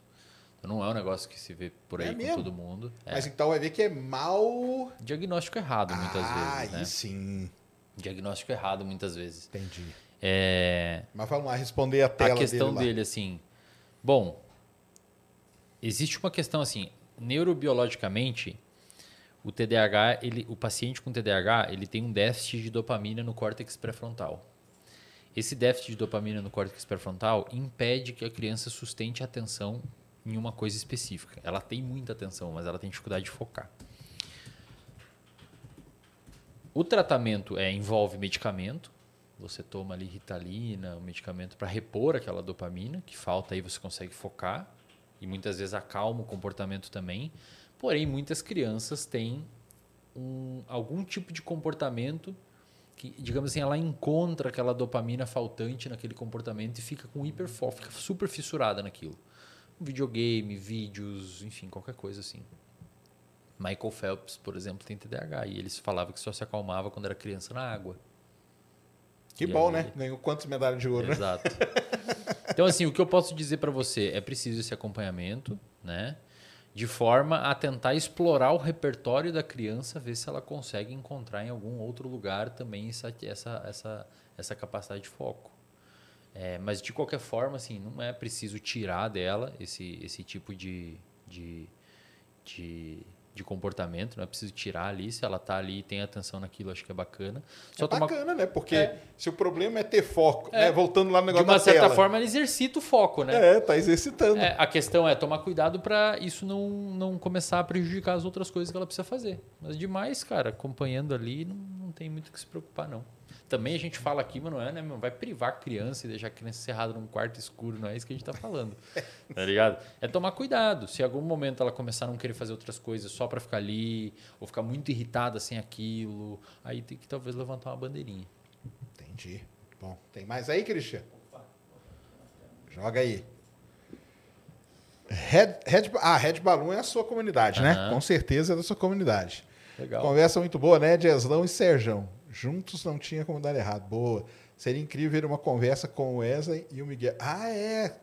Miguel Nicoleles juntos, dois neurocientistas foda. Só o estúdio do Flow para fazer. Ah, vamos fazer, vamos tentar, ué. Pô, eu adoraria, cara. Sou fã do Nicoleles. É, Nicoleles é, Nicoleles é foda, velho. né, Vou tentar marcar, então. Faz aí, É, eu vamos adoraria. tentar, cara. Porra, adoraria. Nicoleles é, é um espetáculo. Pra mim, tinha Da que ganhar um prêmio caramba. Nobel, cara. Sem brincadeira, viu? O Porque- Nicoleles, ele fez umas paradas muito foda, cara.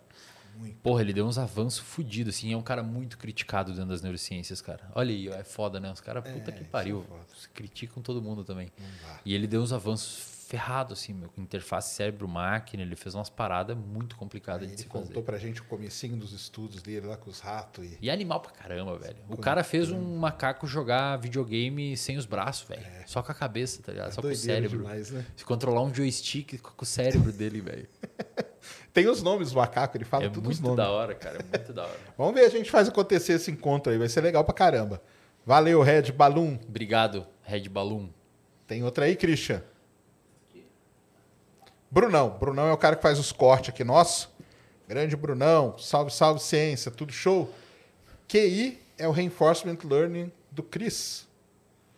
Do Cris? Ah, do Cris. Dali? O seu? É, Digo, daí do CA, tá. Ah, é. Acreditar no Mundial do Palmeiras. É, Zé, muito prazer. Por que os estabilizadores de humor ou remédio para tratamento de depressão fazem mal ou tem prazo para uso? Você acredita em tratamento espiritual? Boa. É porque aqui, só para você entender a piada interna, né? Aqui a gente tem um negócio com o Mundial do Palmeiras. Então a gente faz programas sobre Big Bang, James Webb, e sempre. Será que o James Webb um dia encontra o Mundial do Palmeiras? Porque os palmeirenses falam que ganharam, né? Mas não ganharam, não existe. Cadê esse Entendi. Mundial que não aparece? Entendi. Então tem essa, essa zoeira aí. E Entendi. aí, o que, que você responde para nós? Por que, que o Faz- estabilizador de humor ou remédio para tratamento de depressão fazem mal ou tem prazo de uso? Sim.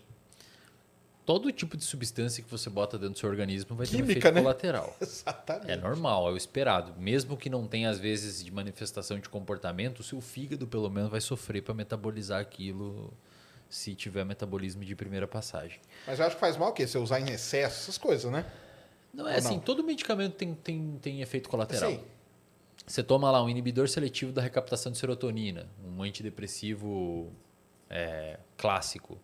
É, é, o paciente provavelmente vai ter um aumento de serotonina, às vezes tem redução de libido, às vezes tem é, é, é, di- dificuldade de, de ter energia, enfim, sempre tem um colateral outro. A questão é que junto com o médico psiquiatra ou neurologista, vocês vão fazer um cálculo do que, que, do que, que pode ser se se se se a se o efeito colateral vale mais que o efeito sem o medicamento. Então, é um grande cálculo. Agora, Tratamento espiritual.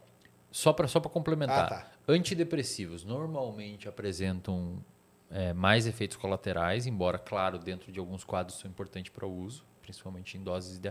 O problema é assim, a maior parte dos pacientes que o cara pega que está tendo efeito colateral com antidepressivo é que fazem cagada. Não tomam certo, esquecem final de semana, viagem não leva, ingere álcool. Aí é claro que vai ter efeito colateral. Entendi. Entendeu? Estabilizador de humor, como por exemplo lítio, que é o estabilizador de humor mais comum, né?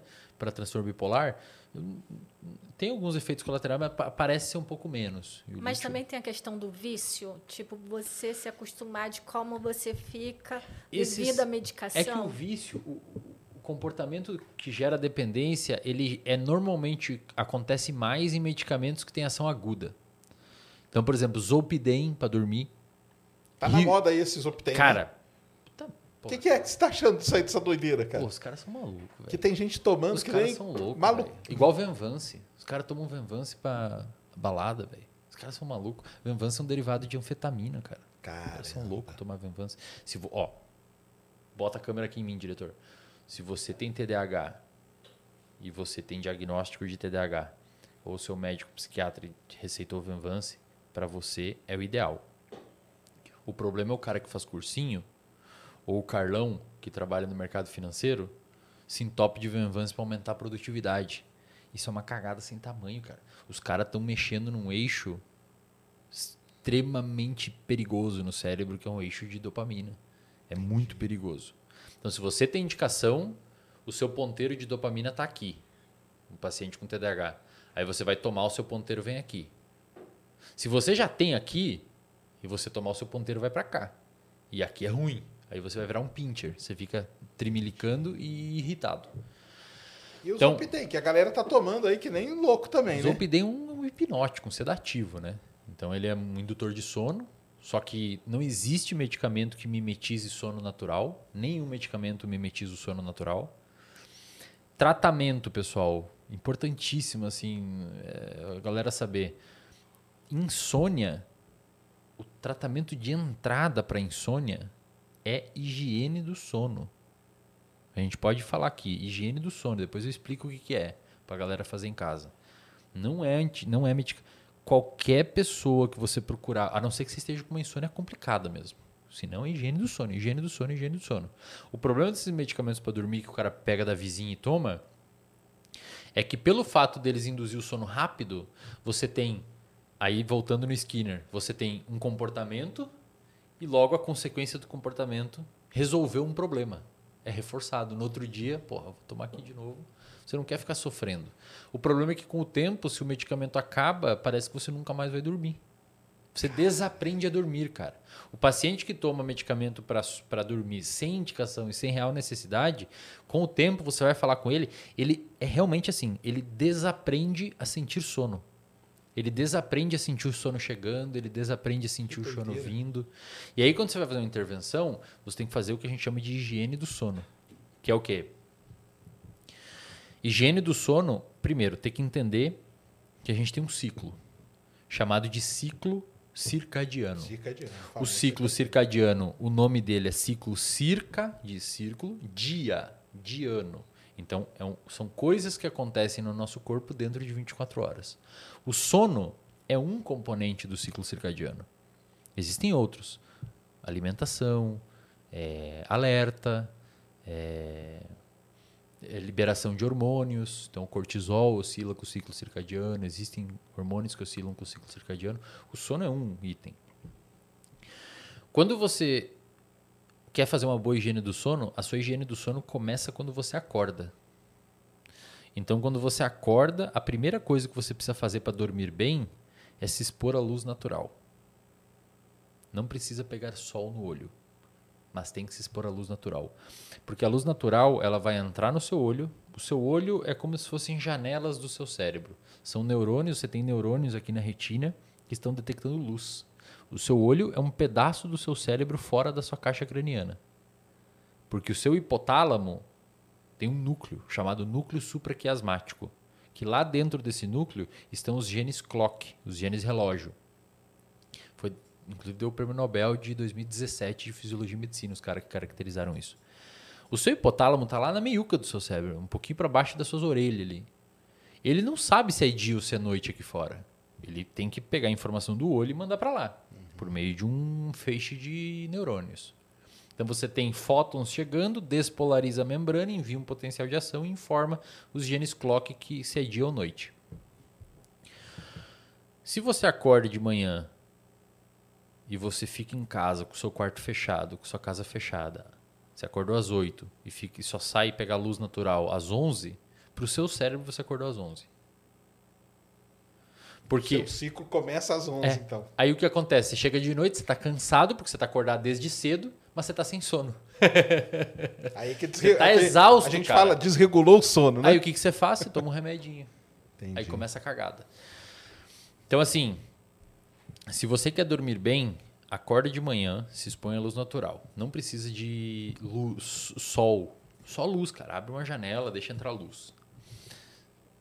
É, de noite, é o inverso. De noite evita luz branca, evita coisas que te estimulam demais e faz o opte por luzes amarelas, porque nós fomos selecionados durante a história inteira com fogo, então faz uma luz que imita um fogo, uma abajur, alguma coisa assim.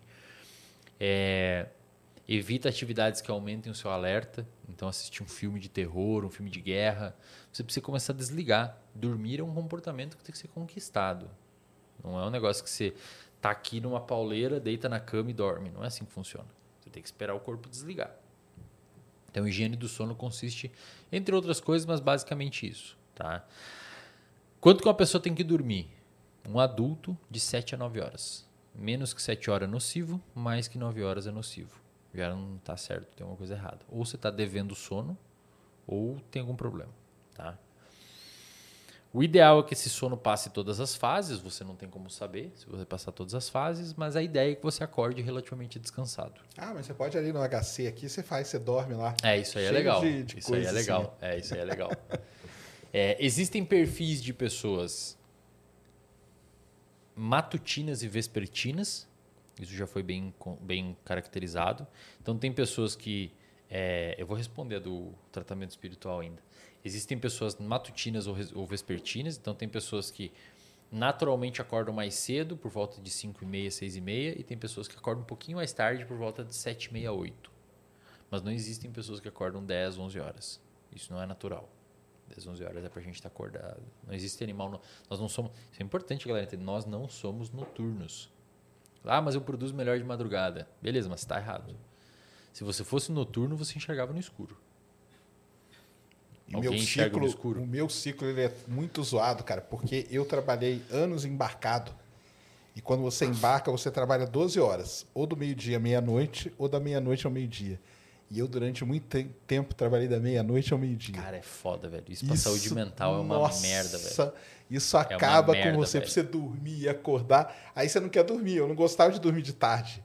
Mas como que eu não ia dormir se, se meia-noite tenho que estar trabalhando, sabe? Cara, pra saúde mental, tanto é que você, qualquer trabalho que trabalha de madrugada tem adicional, né? Salubridade. Você perde saúde mesmo. Com certeza. Dormir. Não é normal, a gente não é noturno.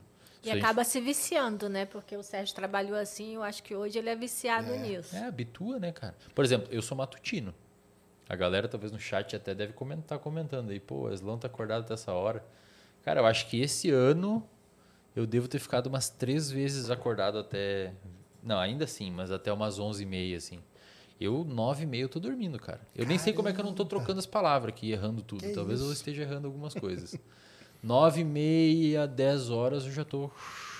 Cara, cinco e meia, meu despertador é às seis. Cinco e quarenta e cinco, cinco e cinquenta, buf, acordo. Super alerta. Eu, é- eu sou muito matutino, muito matutino. É, É, o bom consegue manter a rotina, né? cara, é Porque aí é foda. e pra mim, é- cara, eu falto formatura de amigo, velho. Eu falo, não consigo, cara. Pra mim é é desconcertante, assim, ficar acordado até tarde. Hoje eu tomei uns três Red Bull pra conseguir ficar aqui até agora, cara, de tarde. Porque pra mim é muito contranatural. Olha o nível do Ciência Sem Fim. Conseguir trazer o Tem Wesley. Os caras devem estar no comentário, duvido que os agora. caras não estão no comentário aí. É, Não, mas assim, eu costumo dizer pra galera que existe a felicidade, ela é composta por dois tipos de comportamentos: os comportamentos hedônicos, que são aqueles que você busca prazer imediato, e os comportamentos eudaimônicos, que são aqueles comportamentos que você sofre um pouco para obter o prazer depois. Esse aqui é um comportamento eudaimônico. Eu sacrifiquei um pouco de sono, mas vai ser bom Vai porque ser eu estou ensinando a galera e isso vai ser importante. Então não se sintam culpados aí. eu, onde é que eu fui, cara? Eu ah, acho que fui no Ironberg, lá em Floripa. Ah. Pô, os caras estavam mó mal lá. Falaram, porra, velho, vamos acabar logo. Wesley quer ir embora dormir. Não, esquecem isso, podem Entendi. tocar aí. Ah, o tratamento espiritual. Cara, eu sou um cientista, né, bicho? Então, assim, se você conseguir medir e me dar os números e me mostrar que funcionou isolando as variáveis de sexo, idade, tratamento medicamentoso e tabagismo e tudo mais, eu, eu vou acreditar. Mas enquanto não me mostrar, a gente não sabe. Isso aí. Tem mais, Christian? Rafael, falando em neurônios. Ah, isso aí o pessoal até falou para mim se eu ia conversar com você sobre isso. Aquele chip da Neuralink é viável para seres humanos? Isso é que tem aplicações práticas? O que eles pensam em conseguir com essas pesquisas? E Quais os riscos? Pergunta fora do contexto. A força do pensar, a lei da atração, que também o pessoal adora, né? Neuralink. Manja do Neuralink, né? Manjo, Lá do, do Elon do Musk. Elon Musk. É. Na verdade, cara, o Elon Musk fez a mesma coisa que o Nicoleles. Não. Muito o- parecido. Não, não. Na verdade, o Nicoleles contou pra gente o que, que é. Ah. Os caras da Neuralink eram alunos dele. Ah, é mesmo, É, cara? ele contou lá no Flow pra gente. Porra, olha Eram aí, alunos dele. Porque assim, eu vi o que o Elon Musk fez. A ideia é idêntica do Nicoleles. É, a diferença alunos que é, saíram do A laboratório diferença, e aí tem que, tem que sinalizar isso. A diferença é que o Nicoleles usava um bagulho gigantesco e o Elon Musk fez uma moeda. Então a ideia é a mesma com a puta de uma tecnologia mais avançada, menorzinha, implantada embaixo da cabeça e tal. Mas o mecanismo foi a mesma coisa. Não sabia disso aí, que eram alunos dele. É, ele contou pra gente no, no- quando a gente Olha conversou só. com ele no Flow. Eu fui tava junto lá de co-host. Legal pra falou. caramba. Eu fui falar do Neuralink pra ele e falou: Vou te contar. Os caras lá eram meus alunos. Olha aí. Saíram e foram Ele não lá. curte muito. Não, ele não. Ele é. É, ele não é muito chegado, né, galera? Mas basicamente assim, o que, que eles querem fazer? Eles. Eles. Imagina que. Ele fez isso num porco, se eu não me engano. Não sei se ele fez em macaco também. Acho que fez em macaco. Fez em macaco? Eu vi no porco. Que, que ele fez no porco? Ele botou um. Pensa assim: você tem uma região no seu cérebro que é o córtex motor. um- Uma, uma das partes, né? Esse córtex motor tem neurônios, fica mais ou menos aqui em nós. Tem neurônios ali. E se você abre nossa caixa craniana, você vai ver o córtex motor ali. E você consegue se você tiver a tecnologia ideal, você consegue colocar um negócio ali que lê a atividade daqueles neurônios que estão ligados quando você está caminhando, por exemplo. E você consegue ver um padrão de neurônios ligado quando você está caminhando. A ideia do chip, primeiro, é ler isso. E segundo, é tentar estimular aqueles mesmos neurônios que foi, le... foi feita a leitura de padrão, gerando um movimento de caminhada, por exemplo, num animal que não tem movimento das pernas. É mais ou menos isso. É isso aí, né? Ele, ele, ele, vamos dizer, ele defende a ideia de que é para tratamento de pessoa paraplégica, tetraplégica, essas coisas todas, né? Mas aí o pessoal sempre fica com medo, né? Porque um chip no cérebro, né? É, o Elon Musk ele até falou umas paradas meio pesadas, assim, no sentido de transplante de memória. Cara, eu acho muito difícil, velho. Vai saber, né? Mas eu acho muito difícil. Porque, cara, como é que você vai trans... Tem um cara chamado Susumu Tonegawa, que é um cara do MIT, se não me engano. Ele conseguiu fazer um transplante de uma memória aversiva num camundongo. Caramba. Ele conseguiu transplantar uma memória aversiva, usando optogenética, umas paradas lá. Ele conseguiu mas muito pontual uma memória aversiva que é mais armazenada. Porque as memórias elas ficam em engramas. O que que é um engrama? O loca- o local físico das memórias, pessoal, vocês vão ler aí que talvez ah, o hipocampo. O hipocampo forma memórias. Envolvido por formar novas memórias. Depois a memória ascende para as áreas corticais e fica armazenada em engramas, que são nada mais que conjunto de neurônios que dispararam e criaram um- uma trilha. Então imagine um raio no céu. Quando você lembra de alguma coisa, é tipo um raio de. É as bolinhas trilha. lá do Divertidamente, galera. É, umas bolinhas de. Exato. Cara, você teria que pegar, mapear essa trilha, botar no outro. Puta, é, muito difícil cara. Mas você acha que o Neuralink tem futuro, assim, de Eu acho que funcionar? tem, cara. Você acha Eu que tem acho mesmo? que tem. É? Acho, que, acho que anda. Acho que anda. Não sei quando, não sei em qual escala, não sei pra quem, não sei se a, se a, se a Tia Benta vai usar o Neuralink, mas alguma coisa ele vai ajudar no avanço do É? conhecimento. É, eu também. ah, O Nicoleles já não, não concorda muito, não. Ah, eu acho que sim, porque eles têm muita grana, cara. Tem, né? E aí dá é pra... muita grana, velho. Aí você, alguma coisa você Mas aí lá entra na acha, que- essa questão ética entra, entra também pegando, né? Ou não? Difícil, né, velho? Porque, por exemplo, você tem uma área do seu cérebro chamada de córtex pré-frontal dorsolateral. É uma parte do seu córtex pré-frontal e é a parte mais racional do seu córtex pré-frontal. Se você tem uma lesão nessa região ou desliga essa sua região, você fica impulsivo. Você bate em alguém, talvez, você rouba, você perde um componente Como de controlar para o cara não, não atingir essa área, né? Entendeu? E se bota um chip ali, meu? Exatamente. E aí eu clico um botão aqui É aí, ó, e aí, aí? puf, desliga o córtex pré-frontal dorsal. Tem umas pesquisas que os caras fazem que eles botam é, eletrodos aqui fora, no, no crânio mesmo, e eles fazem o que a gente chama de estimulação magnética transcraniana de baixa intensidade. Então eles conseguem, via o crânio mesmo, o osso do crânio aqui por fora, diminuir um pouquinho. Eles mandam uma onda é, elétrica ali para dentro que, de baixa frequência que diminui a atividade do seu córtex pré-frontal. Os neurônios tendem a sincronizar com a onda que está vindo de fora e meio que desliga um pouquinho. Entendi. Se você bota o cara a jogar poker, você bota aqui nele, no laboratório, e bota a jogar poker, ele começa a ficar impulsivo. Começa a apostar, começa a dar win em mão que não devia. Aí você pergunta pra ele, pô, cara, por que que você apostou? Você não viu que era errado? Ele falou, eu sabia que era errado, mas eu queria fazer. Mas foi, né? Caramba. E aí como é que se faz, velho? Se o nego bota um, Então. um chip no seu dorso lateral, no córtex do dorso lateral, e se bota um chip na sua amígdala, que é a região do cérebro que faz você ficar com detec- detectar perigo e ter um estímulo de luta ou fuga. Aí eu ligo o luta ou fuga, você parte pra cima de um cara. Tem um cara chamado Carl Cicero. É um neurocientista de Stanford que ele criou ou caracterizou um tipo de tecnologia chamada optogenética. Optogenética, assim, imagina que você tem no seu neurônio, o seu neurônio, a célula do cérebro, ele funciona por meio de atividade elétrica. Então, se eu botar um, aparelho no seu cérebro, eu vou medir volts, Sim. milivolts, tipo da tomada, só que milivolts.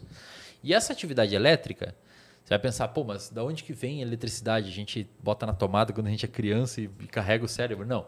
Essa atividade elétrica no cérebro, ela é proveniente de uma concentração diferente de íons. A diferença cria uma diferença de potencial, né? E pronto. Exato. Isso mesmo, cria uma diferença potencial por ter mais íon é, positivo ou negativo em uma determinada área da membrana. Você tem uma diferença potencial que num neurônio em repouso, isto é, que não está fazendo potencial de ação, Potencial de ação é um nome meio feio que a gente dá para quando ele manda uma sinapse.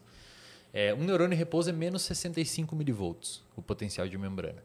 Quando existe um estímulo, por exemplo, você tem um neurônio sensorial aqui no seu dedo. Quando eu cravo alguma coisa aqui, existe uma deformidade na membrana, começa a entrar íons de sódio, aquele menos 65 começa a ficar positivo e chega num limiar de disparo que abre um monte de canal de sódio que depende de voltagem, entra muito sódio e você tem um potencial de ação e essa informação é mandada para o meu cérebro processada. Eu sinto o toque aqui, mais ou menos isso.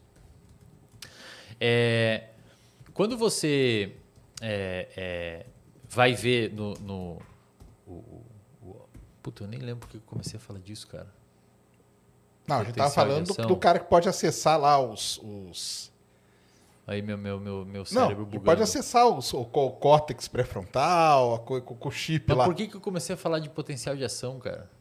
Porque a gente estava explicando que o cérebro tem uma diferença de potencial. Ah, tá. É. Que, tem, aí... que ele tem uma corrente elétrica. Cara, e, e aí imagina você fazer isso no, no, no, botar um chip lá na amígdola. Ah, daí, agora eu lembrei. Isso. O Cardicero que fez a optogenética. Aí, cara, eu tenho um problema quando eu esqueço, cara. Eu não ia dormir hoje à noite. Eu ia ficar até 5 da manhã falando, cara, como é que meu cérebro falhou naquela hora?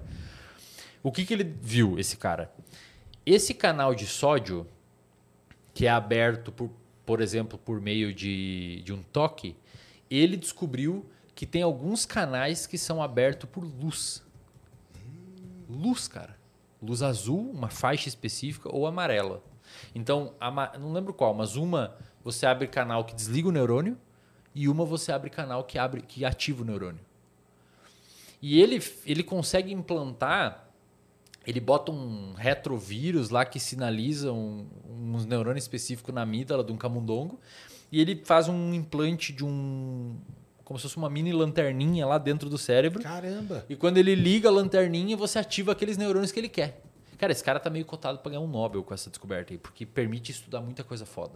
Você, come, você consegue estudar a atividade de populações de neurônio isolada, velho. É muito foda, velho. E o que, que ele faz? Ele, ele tem, um, tem até um vídeo na internet, eu não lembro qual é o nome, que ele publicou um artigo na Cell mostrando que se você faz isso na amígdala de um rato, por exemplo, você bota um rato ali e você desliga a amígdala do rato, dá um impulso de luz que desliga a amígdala dele, que é envolvida por detectar perigo. Cara, o rato vai caminhando para um lado de um gato. Caramba. Ele não tem medo do gato. Ele vai andando pro lado.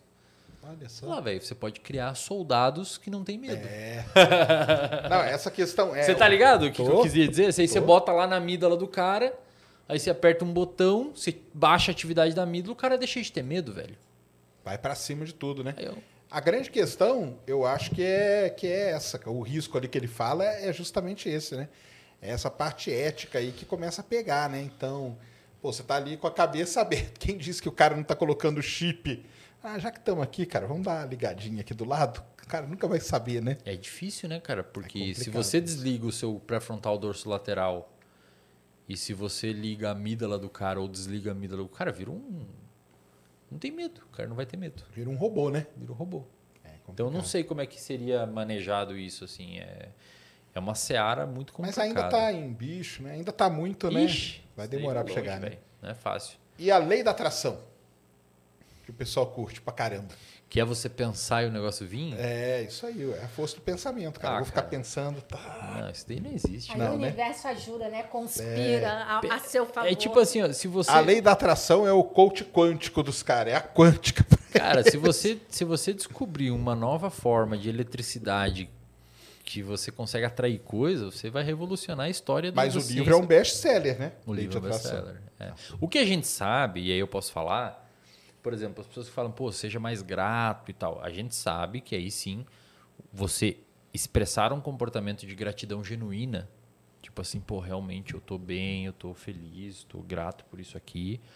Aí sim você modifica neurotransmissores no seu cérebro, tipo, aumenta a serotonina, ocitocina, isso é legal. Lei da atração, não, Rafael. Tem mais, Christian? Não. Tem aí? Não, mas tá mesmo ainda. Aí. Ah, me tira uma outra dúvida. As pessoas que sofrem de crise de ansiedade, a psicoterapia pode ser utilizada como tratamento? E como e por que acontecem gatilhos? E aí uma outra coisa também que é na moda é a tal da ansiedade, é a doença do... Que o pessoal fala doença do quê? Do futuro? Não, do presente, né? Cara, é do presente, cara. É? É que assim, uma coisa que é legal pra falar pra galera, dificilmente você pega um paciente com uma única problema. Normalmente um monte, cara. O cara tá deprimido, tá ansioso, tá um monte de coisa. Antigamente não tinha problema com ansiedade? Tinha, né? Tinha, cara. Tinha. Mas o que, que acontece? O pessoal era mais roots? Ou como que é? Não sei se era mais roots, cara, mas eu acho que em algumas condições tinha menos. é, menos espaço para conseguir manifestar. Tipo assim, hoje você às vezes. Seu pai ajuda, você tem a liberdade de ficar mais ansioso e. Tinha vezes, tinha que trabalhar, cara, senão você não ia comer, tá ligado? Então. Você não tinha tempo, né? Pra... Exato, ficava ansioso e continuava ali.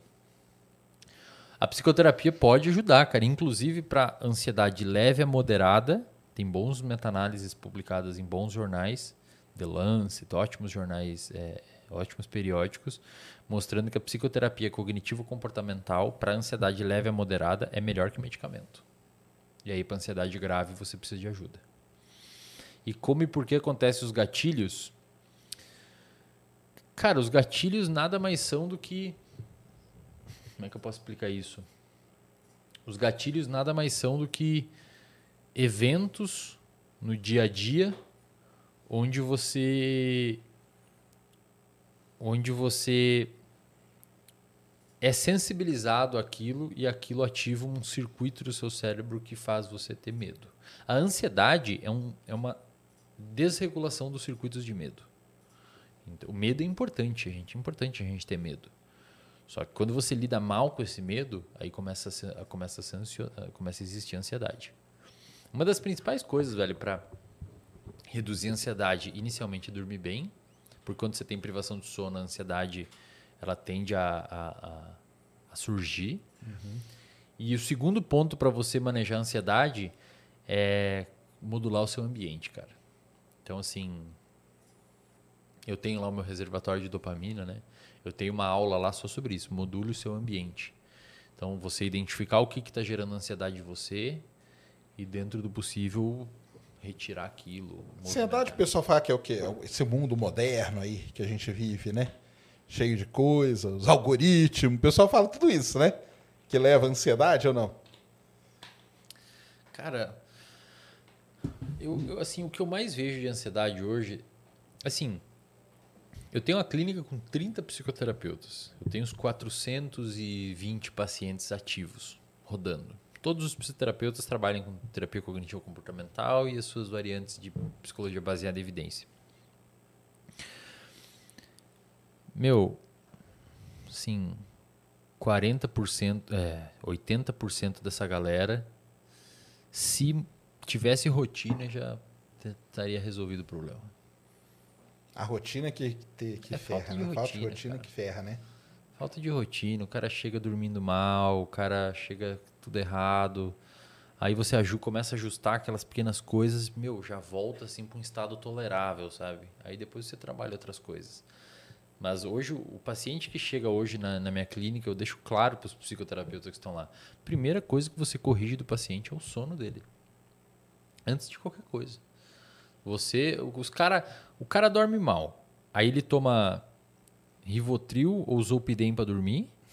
Aí ele toma um psicoestimulante para acordar.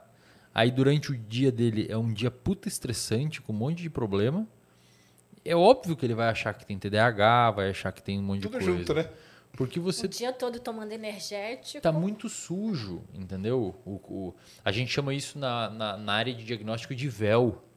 Você tem um véu, você não enxerga qual o diagnóstico é, porque tá, tá muito poluído. Então você tem que arrumar o sono, botar ele numa rotininha, pra, aí sim ver o que sobra ali naquele meio e tenta desenhar uma hipótese diagnóstica. Não tem como você diagnosticar um paciente com ansiedade se você não corrige o sono dele. É Porque um dos coisa, né? critérios para diagnosticar ansiedade era esse, esse se- tem que preencher os sintomas, X lá, um número X de sintomas, por um número X de tempo, e tem um, um, um, um, um dos critérios fala assim, este, esses sintomas não podem ser melhor explicados por outra condição, blá blá blá. O cara tem insônia, já tá, pode ser explicado pela insônia, então corrige primeiro e depois vê o que está acontecendo. Entendi. Tá aí então. Boa, Rafael. Fechou, Rafael? Nicolas Aigner. Esley, tenho 28 anos e fui diagnosticado. Tá vendo? TDAH. Eu falo que é um negócio que fala que é poucos por cento. Eu acho que todo mundo acha que tem TDAH, viu só? Minha dúvida é: o que o que o TDAH faz diferente com a pessoa normal? Por exemplo, tem insônia. Pronto, aí, ó. Já, já aprendi, ó. Tem insônia, É. hiperfoco em coisas da minha área, programação. Mas tem dificuldade quando é necessário lidar com pessoas. Cara, difícil te ajudar assim, né, bicho? Complicado aqui pra mim, mas. Vai dormir direito primeiro. É, eu acho que assim, procura um. Espero que você esteja fazendo tratamento psicoterapêutico, porque tem que tentar corrigir essa sua insônia. Esse seu hiperfoco aí que você tem em algumas áreas como programação, eu tenho certeza que você vira a madrugada programando, tá? É, e essa dificuldade de lidar com pessoas pode ser porque você tá com insônia, cara. Tem um pesquisador, meu, chamado Matt Walker. Ele tem um livro, sugiro muita leitura, cara. Você que tem os seus rolês com sono aí, lê o livro dele lá que talvez você dê um Vou ler. foco maior. Chama Por que Nós Dormimos, o nome do Ah, livro. tá. E ele é hoje um neurocientista, é o maior, mais pica do mundo sobre sono, que estuda sono. É, ele tem um artigo publicado na Nature Neuroscience, um artigo que ele é o último autor. Ele publica só nessas revistas, Science, Nature e tal. Sleep, que é a revista principal do sono. Nesse artigo da Nature Neuroscience, ele privou a galera de sono no laboratório dele. E no outro dia, ele colocou diferentes tipos de rosto para a galera tentar identificar o sentimento que a outra pessoa estava sentindo. Então, rosto assim, rosto assim, rosto nojo, ra- raiva, medo, ansiedade, felicidade. A galera que estava privada de sono tinha um espectro fechado de capacidade de identificar. Eles não conseguiam sacar o que o outro estava sentindo. Então é isso aí, meu. Você tá em dificuldade de lidar com pessoas. Às vezes o cara tá feliz ou triste falando com você, você não consegue identificar aquilo porque tá dormindo mal e acaba gerando atrito. É isso mesmo. Mas procura ajuda, cara. Procure Psicoterapia. ajuda, cara. É isso mesmo. Tem mais aí, Christian? Opa. Esse aí não quis colocar o nome, aí vai isso aqui, usuário 853175. Salve, salve, amo o trabalho de vocês, sempre presentes aqui em casa. Não sei se tem relação, mas quando estou muito triste, principalmente tendo crise, sinto meu coração doer, como se estivesse partindo no meio. Seria algo neurológico? Cara, existe uma área do cérebro chamada córtex cingulado anterior, CCA. O córtex cingulado anterior é uma região que faz muita coisa, uma cacetada de coisa. Ele fica entre o córtex pré-frontal e o amígdala, vai, uma meiuca ali. Meio como se fosse aqui, ó. Talvez aqui. Só que lá no meio. Córtex cingulado anterior é uma região grande e ele, ele faz muita coisa, mas duas grandes coisas. Primeiro, monitoramento de conflito na realidade. Então, quando o cara vê um- uma mágica, por exemplo, o córtex celular anterior explode, porque não é normal um coelho sair de uma cartola. É ele que Entendi. faz esse monitoramento. E o segundo que o córtex cingulado anterior faz é o que a gente chama de interocepção. Uma outra região chamada ínsula faz isso também, que é sentir os estados fisiológicos internos. Então, você tem uma coisa errada, o seu peito está doendo, você tem um negócio na barriga, borboletas no estômago, é córtex cingulado anterior. O córtex cingulado anterior, ele é assimétrico a resposta dele. Porque quando ele monitora um conflito no ambiente que você sai ganhando, ele se ativa pouco. Quando você, então, por exemplo, sei lá, você trabalhou, apertou 10 vezes um botão e ganhou 10 doces se ativou basal. Apertou 10 vezes o botão, ganhou 15 doces. Ele discre- uma discrepância, mas ele se ativa um pouquinho. Agora, se você aperta 10 vezes o botão e ganha dois doces, ele apita, cara. E um alarme. Tem alguma coisa errada, cara. Como é que você ganhou só dois doces? Esse apito, com uma discrepância para menos, é interpretado pelo nosso corpo como dor. É aquela frustração, aquele amargor, aquela angústia que dói. E como o córtex celular anterior também faz esse monitoramento do corpo, ele une as duas informações e você sente aquele coração partido no meio. Isso é córtex cingulado anterior. Pessoas com depressão, Sérgio, tem o córtex cingulado anterior superativo. Entendi. E aí tem uma, uma pesquisadora chamada Ellen Mayberg, que é uma pesquisadora da. Não lembro a faculdade que ela dá aula. John Hopkins, talvez? Não lembro. Que ela faz Deep Brain Stimulation. Ela basicamente pegou uma galera com depressão resistente a tratamento, sete, seis pacientes, se eu não me engano. Tentaram de tudo: medicamento, psicoterapia, cetamina, tudo. Nada funcionou. Ela leva para o laboratório dela, faz uma neurocirurgia e implanta um eletrodo lá dentro. Esse mesmo que botava fora, lembra? Só que direto na fonte lá. Caramba. É. Bota lá na meiuca do cérebro um eletrodo e manda uma corrente elétrica, desligando o córtex cingulado anterior. Desses seis pacientes num estudo também publicado na revista Cell, na Current Biology, se eu não me engano. Não, na Neuron, que é um braço da revista Cell, que é uma das três principais do mundo aí. Vai. Neuron, bota Neuron Deep Brain Stimulation for Resistant Depression, uma coisa assim. Ellen Mayberg com H e Mayberg com Y. É, dos seis pacientes que ela estimulou o cingulado anterior para diminuir, cinco praticamente curaram a depressão. Caramba. É como se ela tivesse encontrado um interruptor que desliga a depressão. E sabe o que é o mais legal, cara? Tem uma outra pesquisadora chamada Alexandre, Alexandra Rodman, que publicou um paper numa revista chamada Biological Psychiatry, que é uma revista fodida, um fator de impacto 20 e poucos, uma puta de uma revista, é dificílima de publicar, com crianças que sofreram maus tratos na infância e desenvolveram um transtorno psiquiátrico. Ela mostrou que, primeiro, o cingulado anterior também é ligado, então bateu com o estudo da Mayberg, só que a Mayberg usou estimulação Deep Brain Stimulation. A Alexandra Rodman usou psicoterapia. E a psicoterapia diminuiu também a Também? atividade do cingulado anterior. Só que, claro, que não tanto quanto a estimulação elétrica. Legal. E o. Ah, uma coisa que eu queria falar com você. Você já ouviu falar num, num termo que tem, que tá ligado até com esse negócio aí de ansiedade e tal, que o pessoal. O tal do quiet quitting, Sim, de- é, demissão silenciosa. de, demissão Aham. silenciosa. Já ouviu falar nisso? Yeah. Que é o pessoal. O que, que, você, que, que você acha disso aí? Cara, De- eu, do, do lado neuro. Eu não sei exatamente o que, que é isso. Pelo que eu entendi, é uma é assim, galera é que... o cara não. Tipo, ele não vai fazer nada demais. Entendeu? Ele não vai, por exemplo, ficar depois da, do trabalho. Ele vai fazer tipo o básico. Entendeu? E vai diminuindo até o ritmo. Entendeu? Mas é pra forçar uma demissão? É para forçar. Isso aí. Cara, sei Ele, lá. tá, ele, tá, ele não tá gostando daquele trabalho, então ele começa a fazer esse, vamos dizer, o corpo mole, que o pessoal fala, pra, mas ele não quer pedir demissão. Então ele vai fazendo esse quiet quit.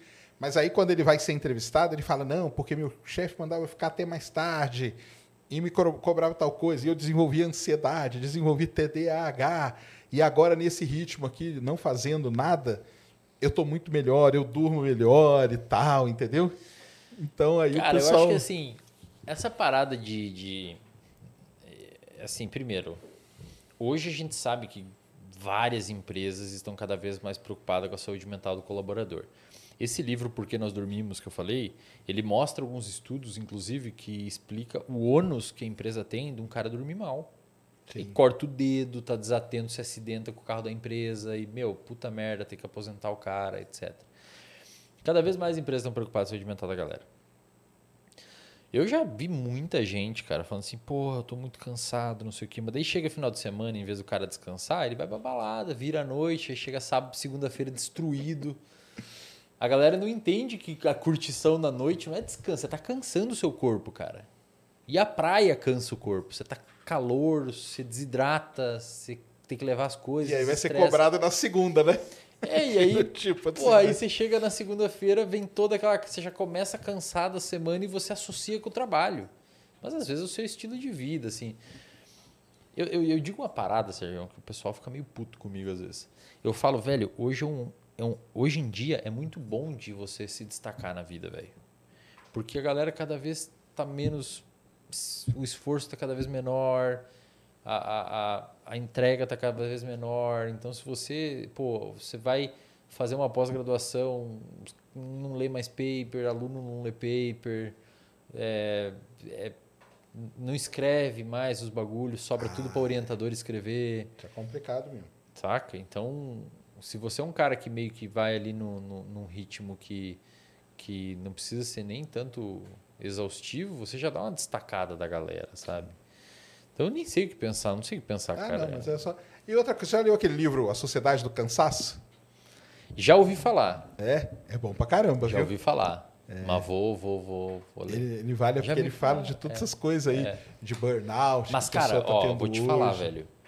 Eu venho pra São Paulo, cara. Eu volto doente de sempre, meu. É três dias aqui, minha cabeça parece que vai explodir, velho. Eu volto pra Floripa, chega a ficar uma calma, assim, na minha cabeça. É bom. Eu não sou acostumado. me- me- a cidade me Ah, agita, sim. cara. A cidade me agita. É muito rápido. Vai, vai, vai, vai, vai. Aí você tá num shopping, vai, anda, anda, anda rápido. Aí você tá no- na rua, vai, vai, vai, vai, vai, vai, vai.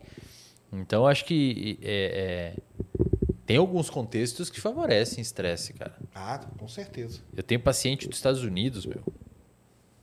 Mora em Nova York. Cara, é um negócio assim. Loucura, né? Insano, cara. Insano. É isso mesmo. Tem mais ali, Christian? Tem aí, Ned? Tem. Vamos ler dali, né? O Coviro02. Boa noite, galera. Conversa maravilhosa, como sempre. Eslen, saberia nos ensinar algum método para relaxar? Como técnicas de respiração ou algo assim? Meditação mindfulness. Ah, é?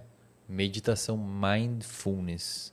Ou meditação de atenção plena.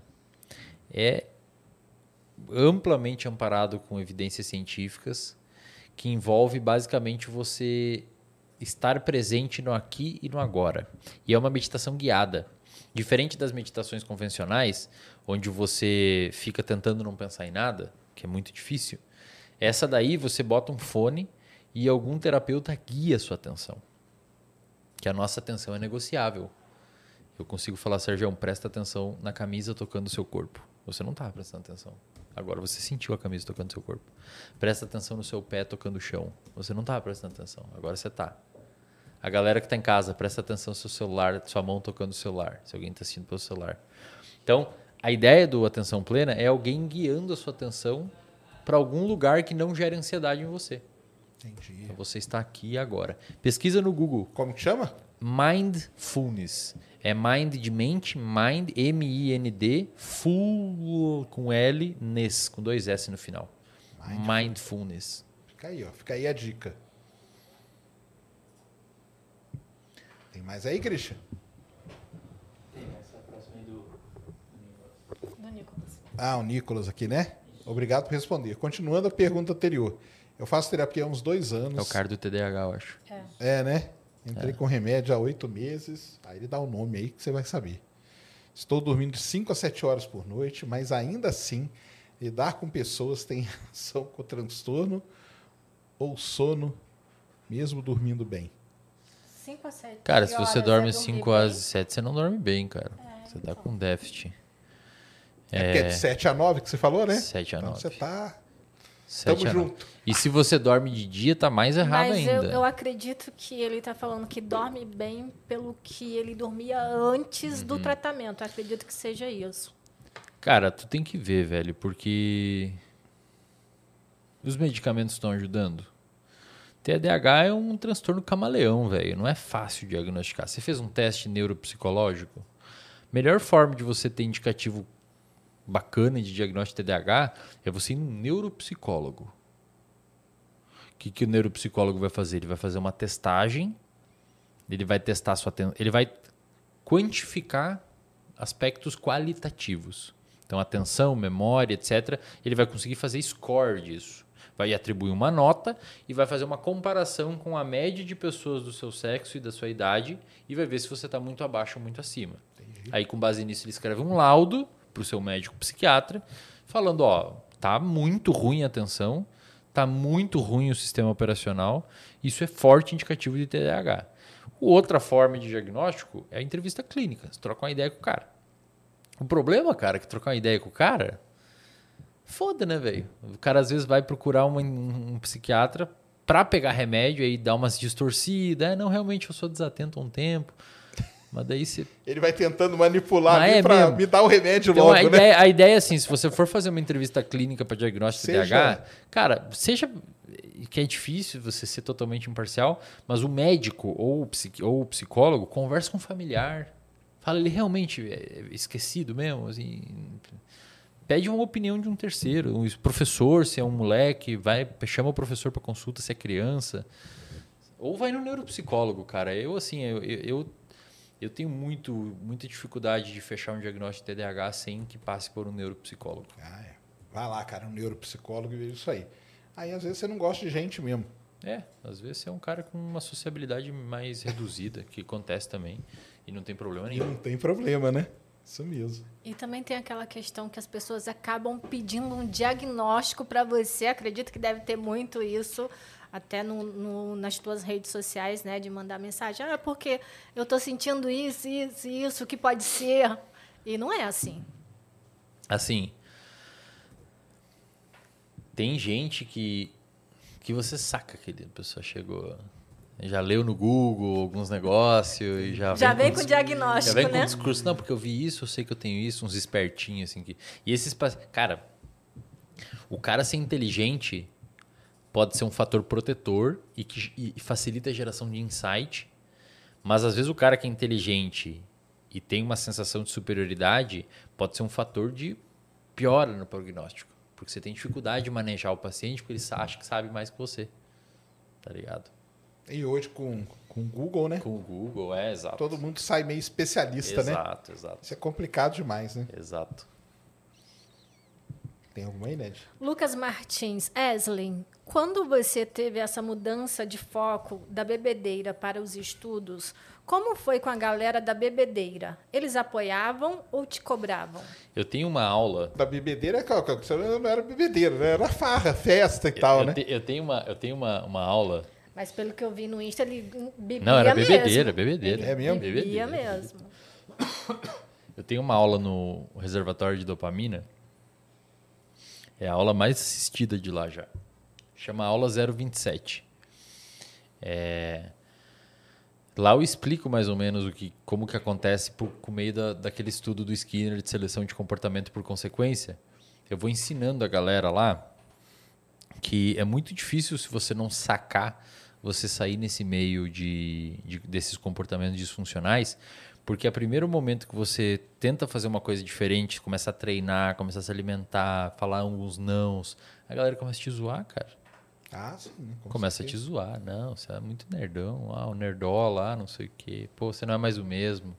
Eu não quero ser mais o mesmo mesmo. Essa ideia. Então eu tô no caminho certo. Eu quero mudar, eu não quero mais ter esses hábitos. Então a galera, não, a galera não aceitou, não. Alguns poucos ali ficaram por ali que mudaram também com o tempo. Ah, legal. E outros eu tive que me afastar. Entendi. Inevitavelmente. Seu negócio aí, cara, faltou, eu ia falar na hora que você estava contando, faltou você ter umas aulas de cálculo na faculdade. Física 3, cálculo 4. Esse Aí bagulho você- que enrosca todo mundo. Aí né? você ia ver, você ia beber. Pô, eu não bebi um copo de, de nada, cara. Não dormia uma hora também. Cara, cálculo disso. 4 é um nome que assusta, velho. É, assusta Porra, pra caramba. Cálculo 4, velho. Puta E que fica aí a pariu, galera aí, ó. Tem- vai ter uma O galera que, que aí você tá aprende em cálculo 4, velho?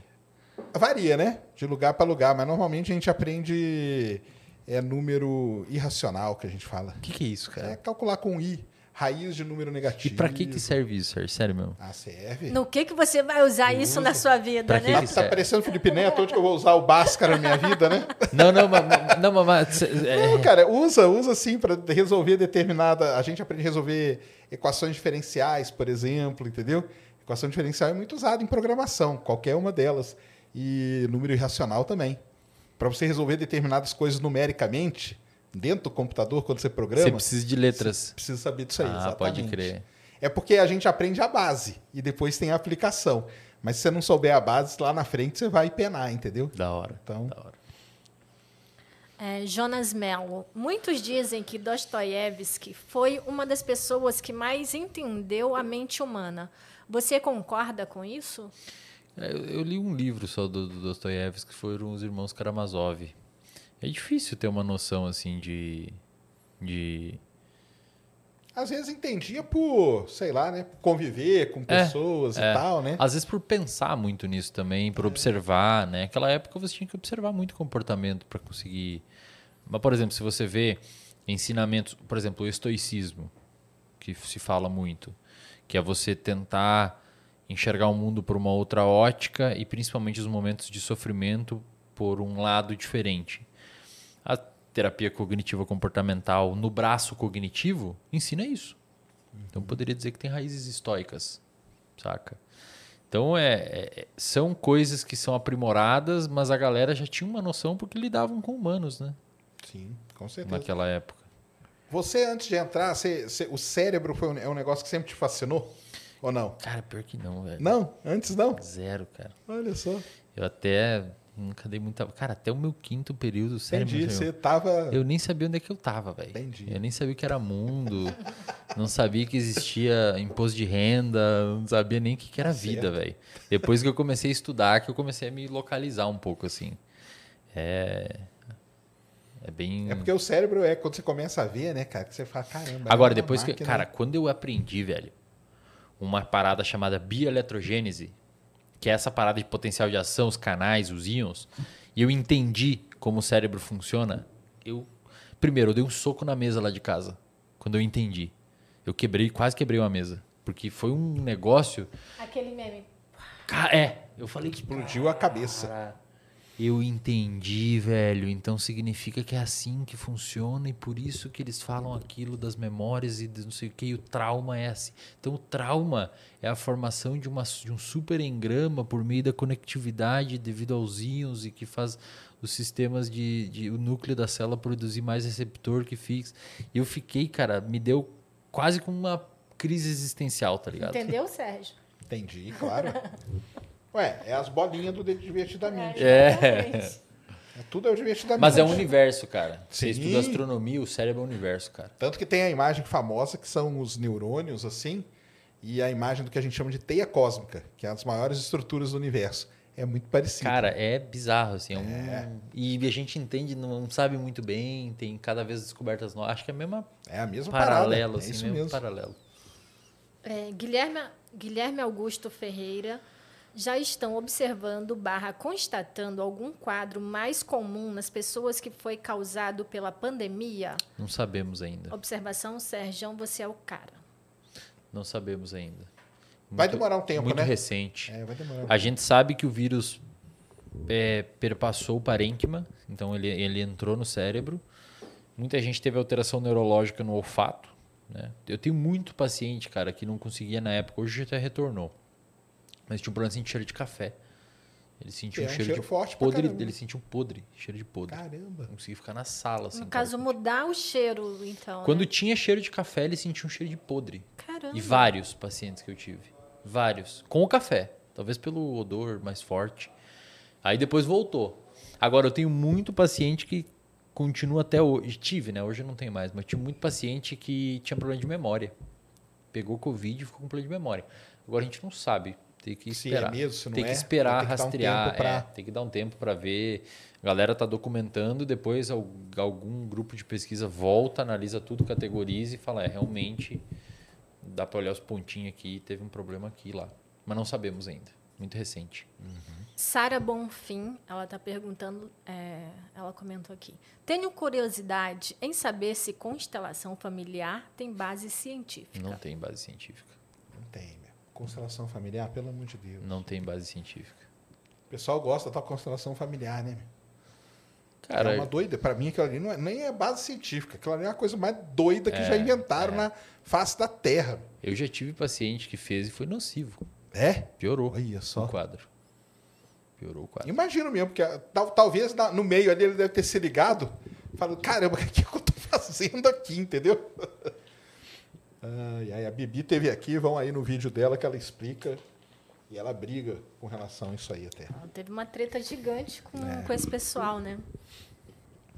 Leovídio Bezerra, o desenvolvimento do PES em pessoas já está consolidado pelo método científico, pelas ciências da psicologia humana, psicologia, psiquiatria e psicanálise? O que que é PS? Pô, eu não faço ideia. Isso você não... É PS? PES. PES. É. O desenvolvimento Do do PES. PES. ES em pessoas já está consolidado pelo método científico. Manda aí, Leo vídeo, o que, que é o que, que é esse PES aí, cara? Eu não faço ideia.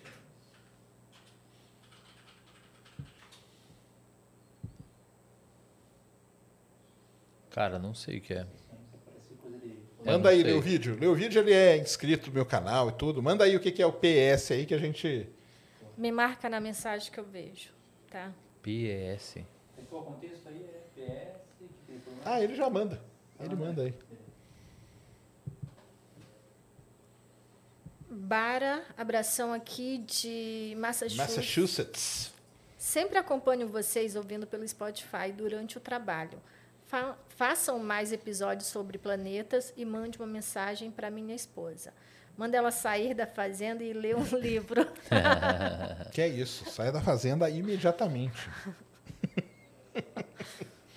Tem aqui. PS, agora fiquei curioso.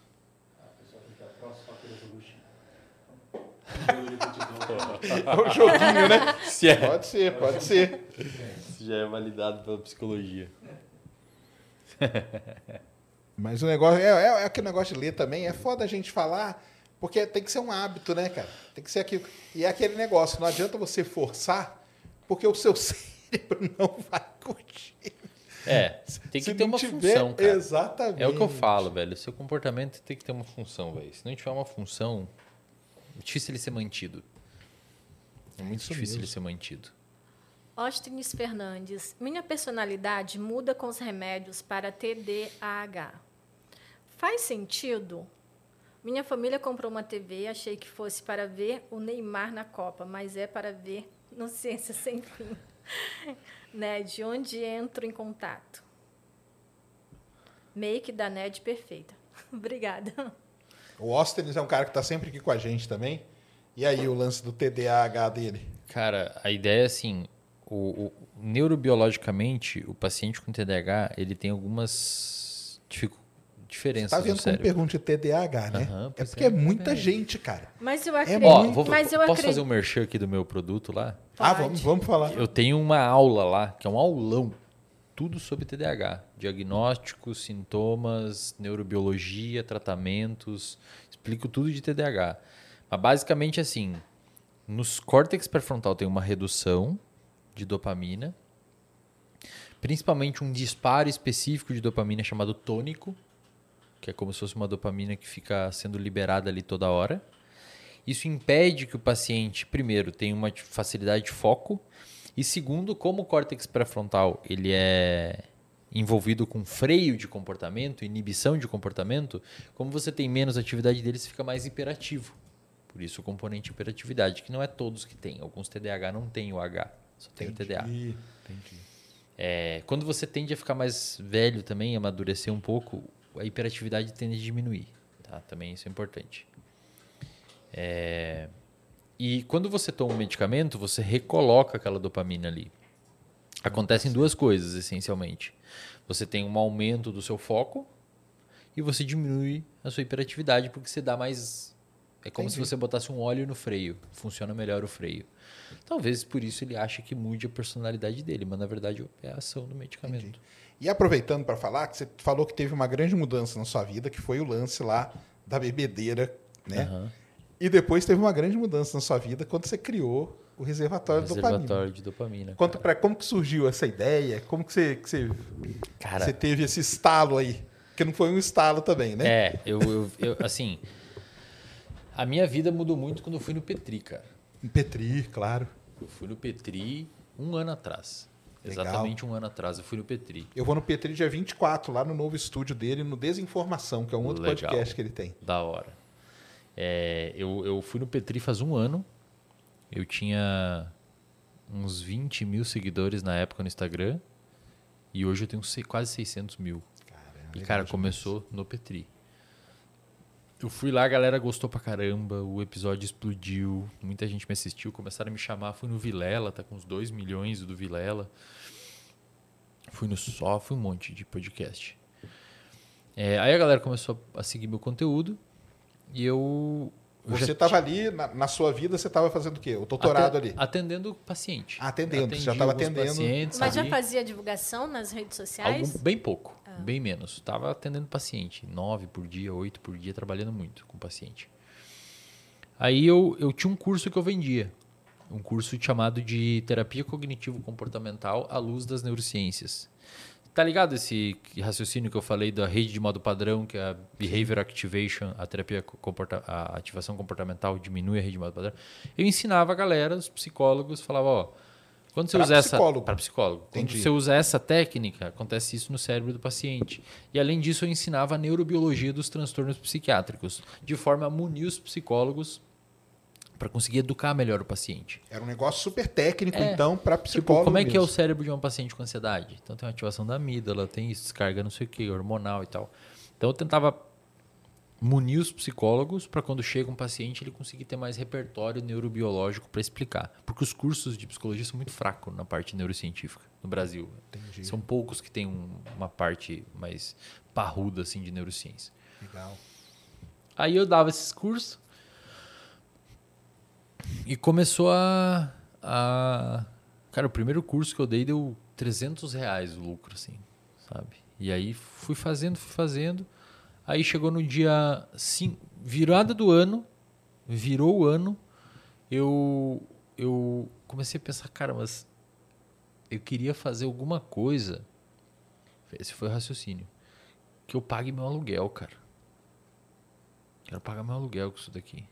Eu tiro o aluguel, eu consigo guardar meu dinheiro e investir e tal.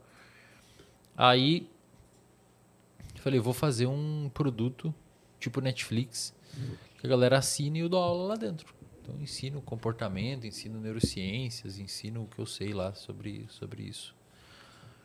Onde um. Daí eu.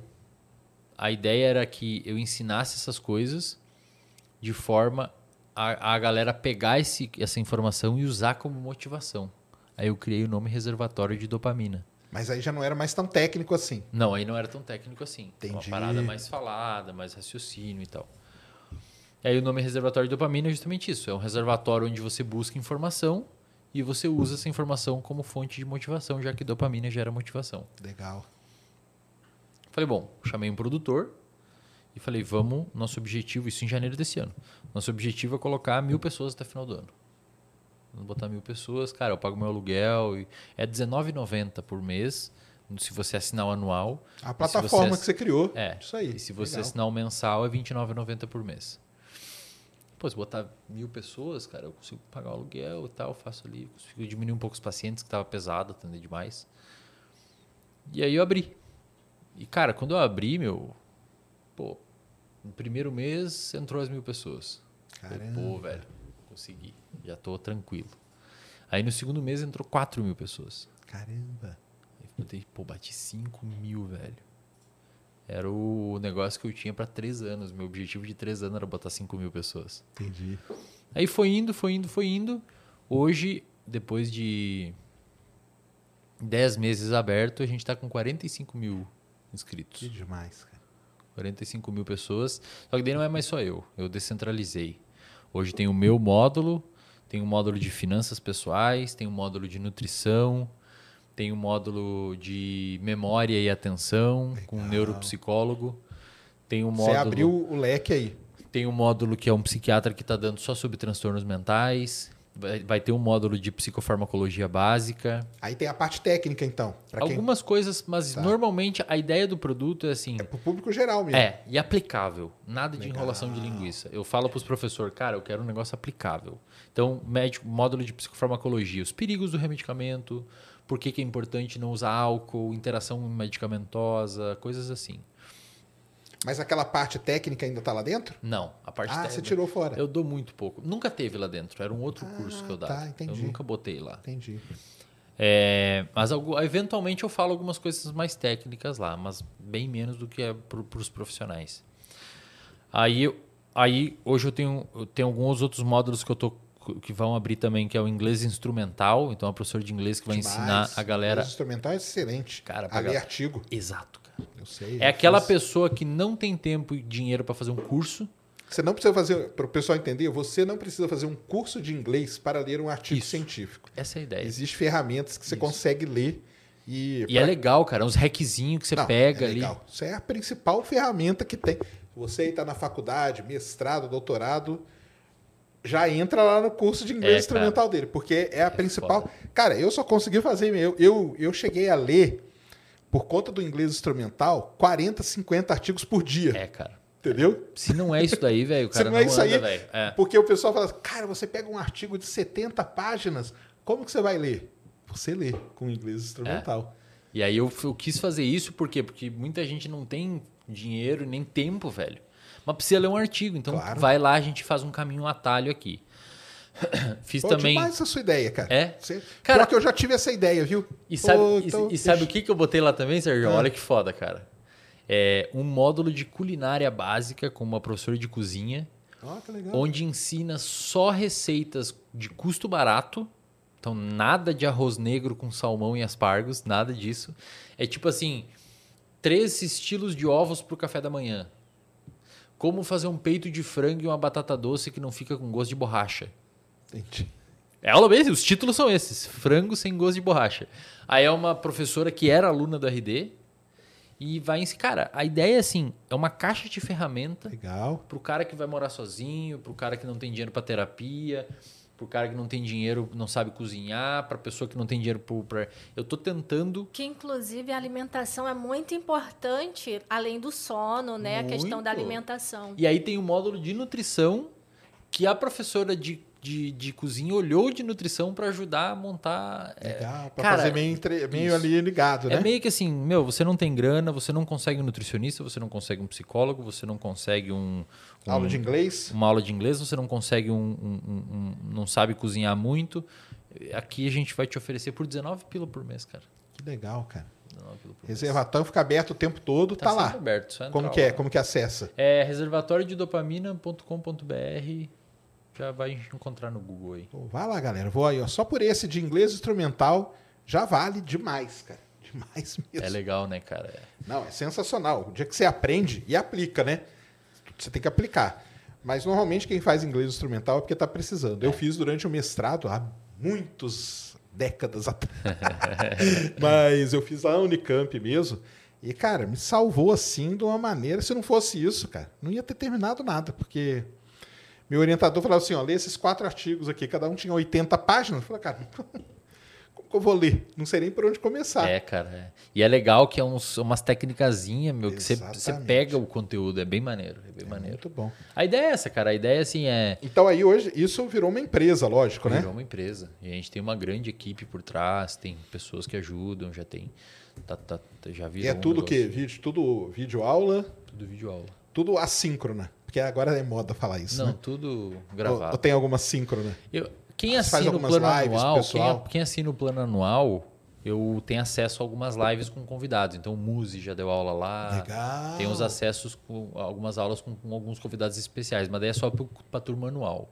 Entendi. A turma mensal tem acesso a tudo, menos as lives, As lives. especiais. Ah, que Exato. maneiro. Cara, a gente está muito feliz, cara. Assim, muita gente aderindo. É um produto que, de fato, a gente. Agora, por exemplo, a gente vai ter um módulo lá, meu, com uma psicóloga, que é um módulo de maternidade, velho. Ó, que legal. Então, aquela, aquela pessoa que tá, tá, vai ter um filho e não tem ideia o que está acontecendo no corpo, como que faz, aí não tem recurso para fazer um pré como é que organiza, que, que vai acontecer, eu vou ficar deprimida, eu vou, como é que eu faço, eu tenho que ter fralda, eu faço o quê, como é que eu faço aqui, um enxoval, e é o meu sono, depois que, que o neném nascer, vai ter uma psicóloga que vai ensinar.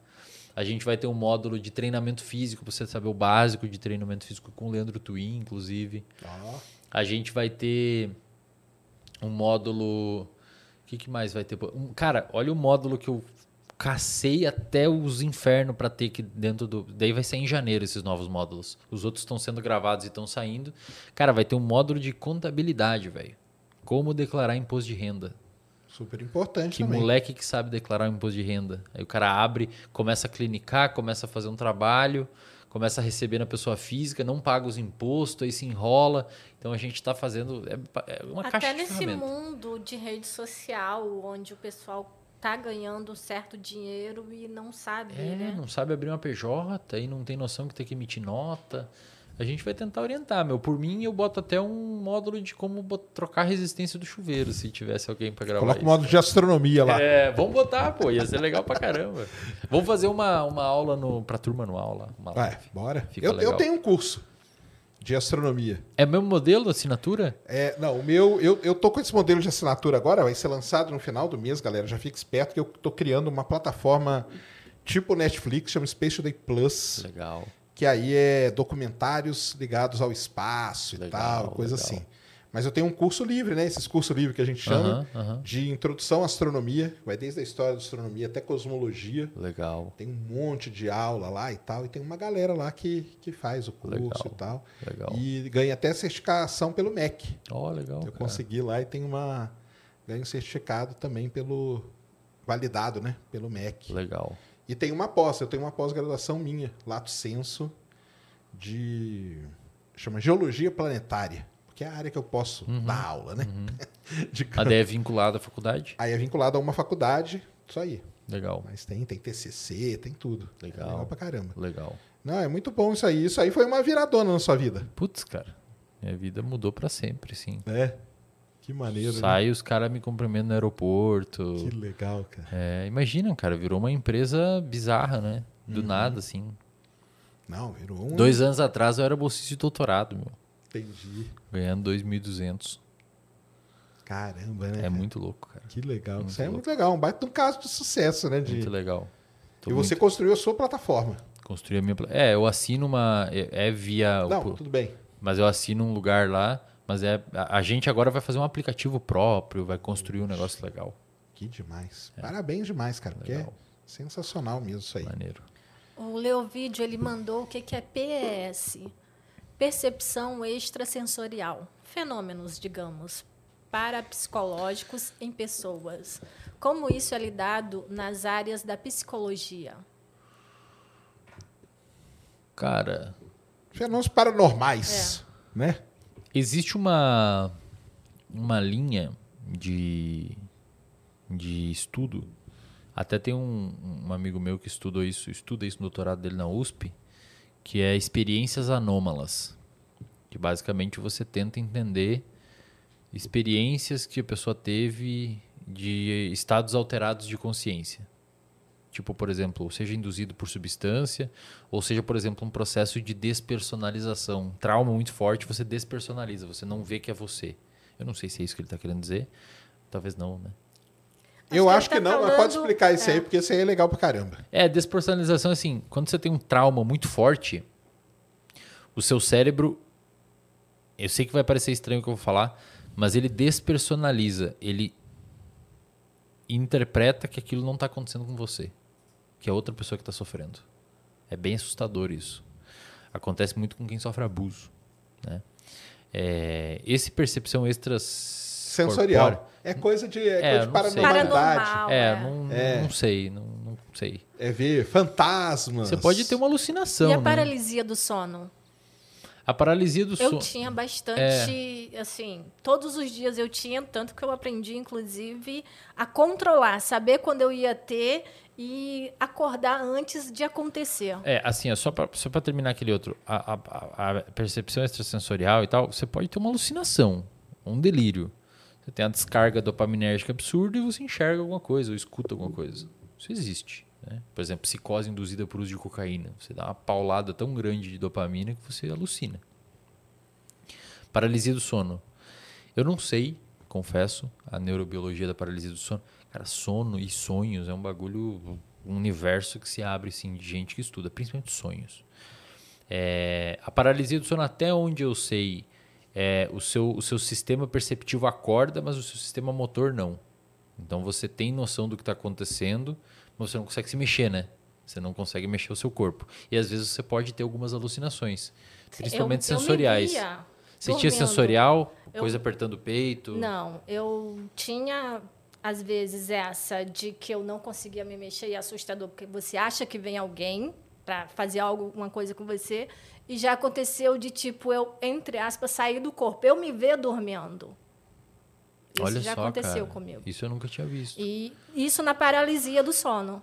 Caramba. É, acho que todo mundo, pelo que eu sei, em algum momento da vida tem uma paralisia do sono, é, mas eu não sei exatamente como que funciona o cérebro de uma pessoa com paralisia do sono. Porque assim, por exemplo, durante o sono tem uma fase de sono que é a REM, que é a fase do sono que a gente sonha, que se você escanear um cérebro de uma pessoa no REM e uma pessoa resolve, jogando xadrez ou resolvendo um cubo mágico, você não sabe qual é qual. O cérebro está super ativo no REM. E você às vezes sonha que está correndo, só que a, o, seu, a sua área motora está ligada. Só que existe uma inibição de enviar essa informação para movimentar. Às vezes essa inibição falha um pouquinho e você dá um chute. É, dá um tilt, né? É, dá um tilt. Ou aquele cachorrinho que tá sonhando e que tá correndo e ele tá ligado. Ah, é legal pra o- caramba isso. né? Mamífero sonho, né? Pássaro sonho também. Sonho é um, é um Aí comportamento tem que ir ali no preservado. HC. Você dorme ali, cheio de negócio na cabeça. É, Aí eles te dão um aparelho, você leva pra casa. isso. Você dorme aquele aparelho monitora. ligado. E aí depois você leva lá, eles vão saber tudo. O que, que você dá, o que acontece, É. quanto que você mexe. Mas, mas a paralisia do sonho acho que deve ser mais ou menos alguma coisa assim. Você liga o perceptivo e o motor fica desligado. E aquele lance de. Eu já conversei aqui com a, com a galera, né? Com o Alberto Delíssola, né? Com essa turma aí, né? E eu sempre gosto de perguntar sobre ele, lógico, né? Porque ele é o cara da hipnose, né? E o lance da hipnose? Eu não estudo hipnose, Não? cara. Eu não sei de hipnose, não sei nada de hipnose. Não, Entendi. Nunca acompanhei literatura, não zero, nem sei quais são as vertentes assim. É que eu gosto de falar porque eu, numa época aí sombria da minha vida, mexia com ufologia, né? E teve uma época que o pessoal falou assim: não, você faz hipnose regressiva na pessoa. E se ela foi abduzida mesmo por um extraterrestre, ela vai falar. Não tem como ela negar. Não tem como, porque você acessa lá uma área do cérebro e tal, não sei o quê. Falou, é mesmo, cara? Será? E isso, ah, isso virou moda porque na Inglaterra, né, nessa, me- nessa época aí, meados da década de 90, o pessoal começou a usar isso para resolver crime. E foi uma grande discussão que teve se usar ou não em tribunal, entendeu? Porque o cara tá ali, me- pode estar mentindo. Não, eu não matei, não matei. Faz a hipnose regressiva nele e vai falar que matou. Uhum. E aí eu levei umas três, quatro pessoas para fazer esse negócio. Lá na cidade que eu morava, o pessoal falou: não, cara, eu fui, eu fui levado aí pelos ETs e tal, não sei o quê. A pessoa topou, tinha um médico que fazia e descobriu o quê? Que a as- todos os casos que eu analisei, os três, quatro, eram abuso. Caramba, velho. E o que, que acontecia? Caralho. Na hora que a pessoa foi abusada, uma delas pelo pai, o pai chegou e falou assim: quem está aqui com você não é seu pai, tá? É um extraterrestre. E você vai contar, vai falar para todo mundo quem perguntar isso. E depois pegaram isso aí, foram analisar, falaram que o trauma é tão grande. É mais ou menos o que você estava falando. Desperso- Por isso é. que eu fiz essa, essa dispensa. Foi um trauma tão grande que a pessoa ela tinha certeza absoluta que não era o pai dela, mas que era um Isso. ET que ela tinha sido levada e tal, e não sei o quê. Olha que doideira, né? Caramba, velho. É uma doideira isso O aí. cérebro ele cria uma memória Cria. tão forte pra não aceitar aquela realidade, né? Aí eu parei. Quando começou a aparecer essas coisas, eu falei, cara, tem nada a ver. Ou seja, não existe nada a ver. Aham, aham. Mas isso também pode acontecer muito com a questão da mentira, né? Tipo, a pessoa, ela ca- começa a contar mentiras, fala tanto e, e, tipo, para tantas pessoas que ela mesmo Começa a acaba acreditar. acreditar nas sim. próprias A mentiras. sua né? memória ela é falha e a sua memória ela é fragmentada. A gente adiciona pedaços na nossa memória. E aí existem as falsas memórias. Você adiciona pedaços na sua memória e você começa a, a construir de novo um cenário que ele não era daquele jeito originalmente. É tipo um telefone sem fio, cada um conta um. Pra você ter noção, cara, se você coloca uma, uma cena na TV e você bota uma pessoa com ansiedade e uma pessoa sem ansiedade assistir essa cena. A pessoa com transtorno de ansiedade, ela vai te contar de um jeito que enfatiza as partes ruins. Caramba. A outra pessoa não. Então, o mesmo evento gerou duas percepções e duas memórias distintas. E assim você vai criando frag... A memória, um cara chamado James... É... Puta que pariu, velho. James McGill, talvez, não lembro se é James, é- que é um dos maiores estudantes, estudantes de memória no mundo. Ele fala que a memória é uma tradução da realidade. Você tem a realidade e a memória é uma tradução dela da forma que você armazenou. Mas nem sempre ela é correta. Às vezes você adiciona uma- fragmentos. E às vezes você acredita nesses fragmentos e você não sabe mais distinguir que que é real e o que não é. Legal. É, a Sara ela comentou: PS, eu não gosto de constelação familiar, mas sei que é utilizado em empresas, infelizmente, entre amigos. Mas é difícil alguém se posicionar contra. Obrigado. Difícil? Eu me posiciono totalmente com Não, mas eu acho que ela está falando na questão, tipo, tem no seu trabalho, é difícil você, como funcionário, Ah, é, com se posicionar contra. Simplesmente ter que aceitar. Ah, certeza. pelo amor de Deus. Se posicione. Pelo... É, depende de quem precisa Vai do emprego, infelizmente. É, o às vezes a aconte- pessoa é é- obrigado é. a, pelo Exato. menos, ficar quieto, né? Exato. O Bruno Alexandre ele perguntou como funciona a abordagem transdiagnóstica. Cara, essa pergunta eu precisaria de umas quatro horas para explicar ela, mas eu vou tentar resumir. Lembra do, da psicologia baseada em evidência que eu comentei? Que existe um, uma, um, um tratamento específico para transtornos específicos? Você estuda ali e vê qual que é melhor. né? Isso. Então, parece que o futuro da psicologia é o oposto disso. Caramba. Parece que a ideia agora é a gente tratar o paciente com base nos processos disfuncionais que ele apresenta e não com base no diagnóstico. Porque a gente tem visto que pensa assim, ó, quando você vê um paciente depressivo, o diagnóstico de depressão, você está vendo isso aqui, uma manifestação clínica. Mas atrás dessa manifestação clínica tem processos que sustentam ela. Então, sono ruim, desregulação emocional, maus hábitos, é, A esqui, depressão é tipo a esquiva. consequência de tudo isso. né? Perfeito. É tipo você tem uma febre. Beleza, é febre. Mas o que está tá sustentando a febre? É uma bactéria, é um vírus, é uma intoxicação alimentar? O que está rolando? Mais ou menos isso. Hoje a gente trata isso. Então o cara chega com depressão, terapia de ativação comportamental, psicologia, terapia cognitivo comportamental. O cara chega com borderline, DBT. O cara chega com dor crônica, ACT. Tem cada pacotinho para cada coisinha que se apresenta. Tem uma ideia que está ascendendo dentro da psicologia chamada de intervenção transdiagnóstica. Isto é, tem se visto que tanto na borderline, quanto na depressão, quanto na ansiedade, quanto no bipolar, quanto no esquizofrênico, quanto no, no- no- pânico, no ansioso, existem processos disfuncionais que são transdiagnósticos, perpassam os diagnósticos. E existem ferramentas que você pode usar para tratar esses processos disfuncionais. Então você meio que ignora o diagnóstico dele e se importa com o que está sustentando aquela manifestação clínica. Só que aí a gente tem um problema, Sérgio. Como é que você vai desenhar um estudo clínico testando isso? Porque o estudo clínico ele é baseado numa seleção de uma população e em critérios para incluir e excluir pessoas daquela população.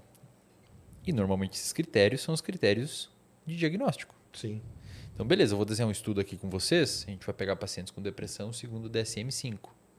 Eu vou publicar falando, ó, segundo o DSM-5, a gente tem esses pacientes, a gente tirou os fumantes, tirou não sei o quê, tirou os que tomam remédio e a gente está testando essa galera. Isso permite que um cara lá na Ásia faça a mesma coisa, porque a gente usou o DSM-5, ele vai olhar. E quando a gente vai fazer transdiagnóstico, cara? Não se importando com o diagnóstico.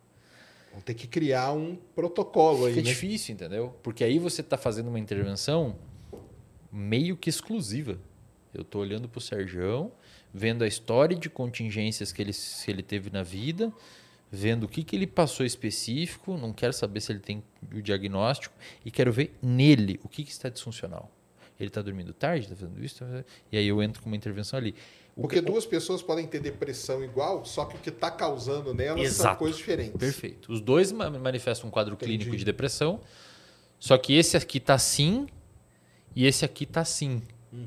Saca? Um dorme bem. O problema dele é Exato. o outro não dorme, aí- mas a outra coisa, como que você faz? Aí o maior gargalo do transdiagnóstico é esse, mas já tem alguns estudos, principalmente um cara chamado Berlow, que ele já fez intervenções clínicas testando é, protocolos é, fechadinhos com um transdiagnóstico. Já mostrou que os dois têm mesmo efeito, pelo menos é tão bom quanto o que já existe.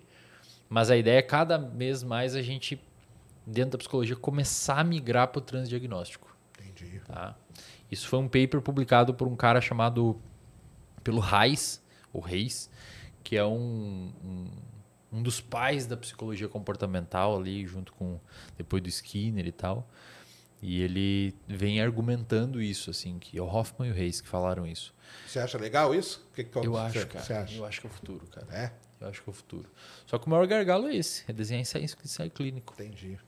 Mas a ideia é que, assim, o Skinner, ele, ele e os psicólogos comportamentais, inclusive o Reis, ele falava que a gente tinha que fazer análise funcional. O que que é análise funcional? Vamos ver a função do comportamento. Por que, que você está indo para o bar beber sempre? Lembra eu lá, que ia para o bar na bebedeira? Tinha uma função aquele comportamento. O reforço social. Então, análise funcional é pegar o comportamento e ver o que está mantendo ele. Aí, por muito tempo, a análise funcional foi deixada de lado e falaram: não, vamos olhar os protocolos. A gente tem que ter protocolo de intervenção. Entendi. E hoje a galera tá falando: não, peraí, esquece os protocolos, vamos voltar a fazer análise funcional. é a evolução da ciência, vai né, assim, cara? Não tem jeito. É a evolução da É ciência. que deve ter dado alguns muito errado, né? Será que não? É, muito De errado. não atacar o. Eu falo assim, ter essa coisa exclusiva. Porque quando você tem um protocolo, ó, protocolo para depressão.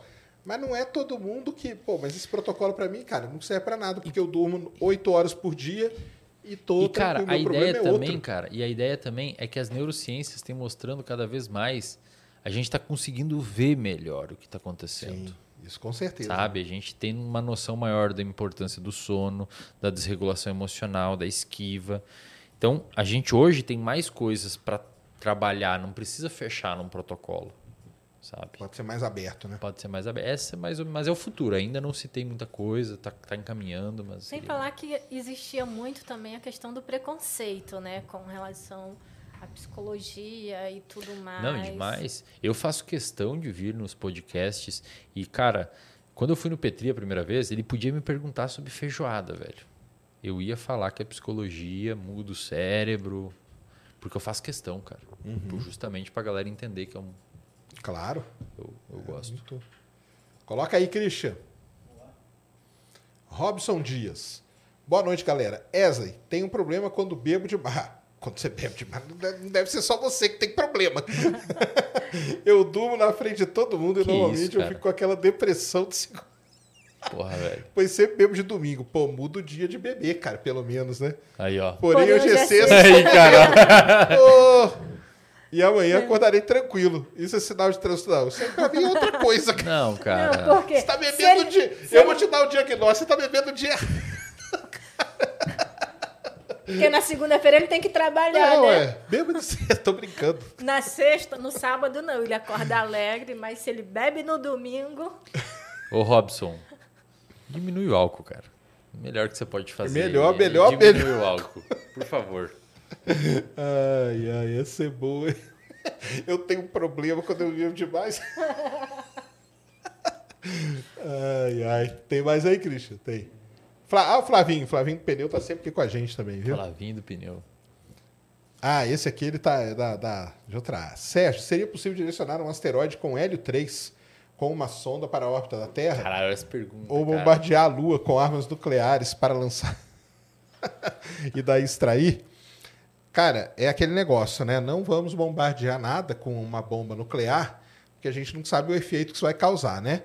Então, assim, não é muito bom fazer isso. Outra coisa, o jeito que o hélio 3 está impregnado nas rochas, porque o hélio 3, cara, é igual o ferro, entendeu? É que você nunca foi numa mina de ferro.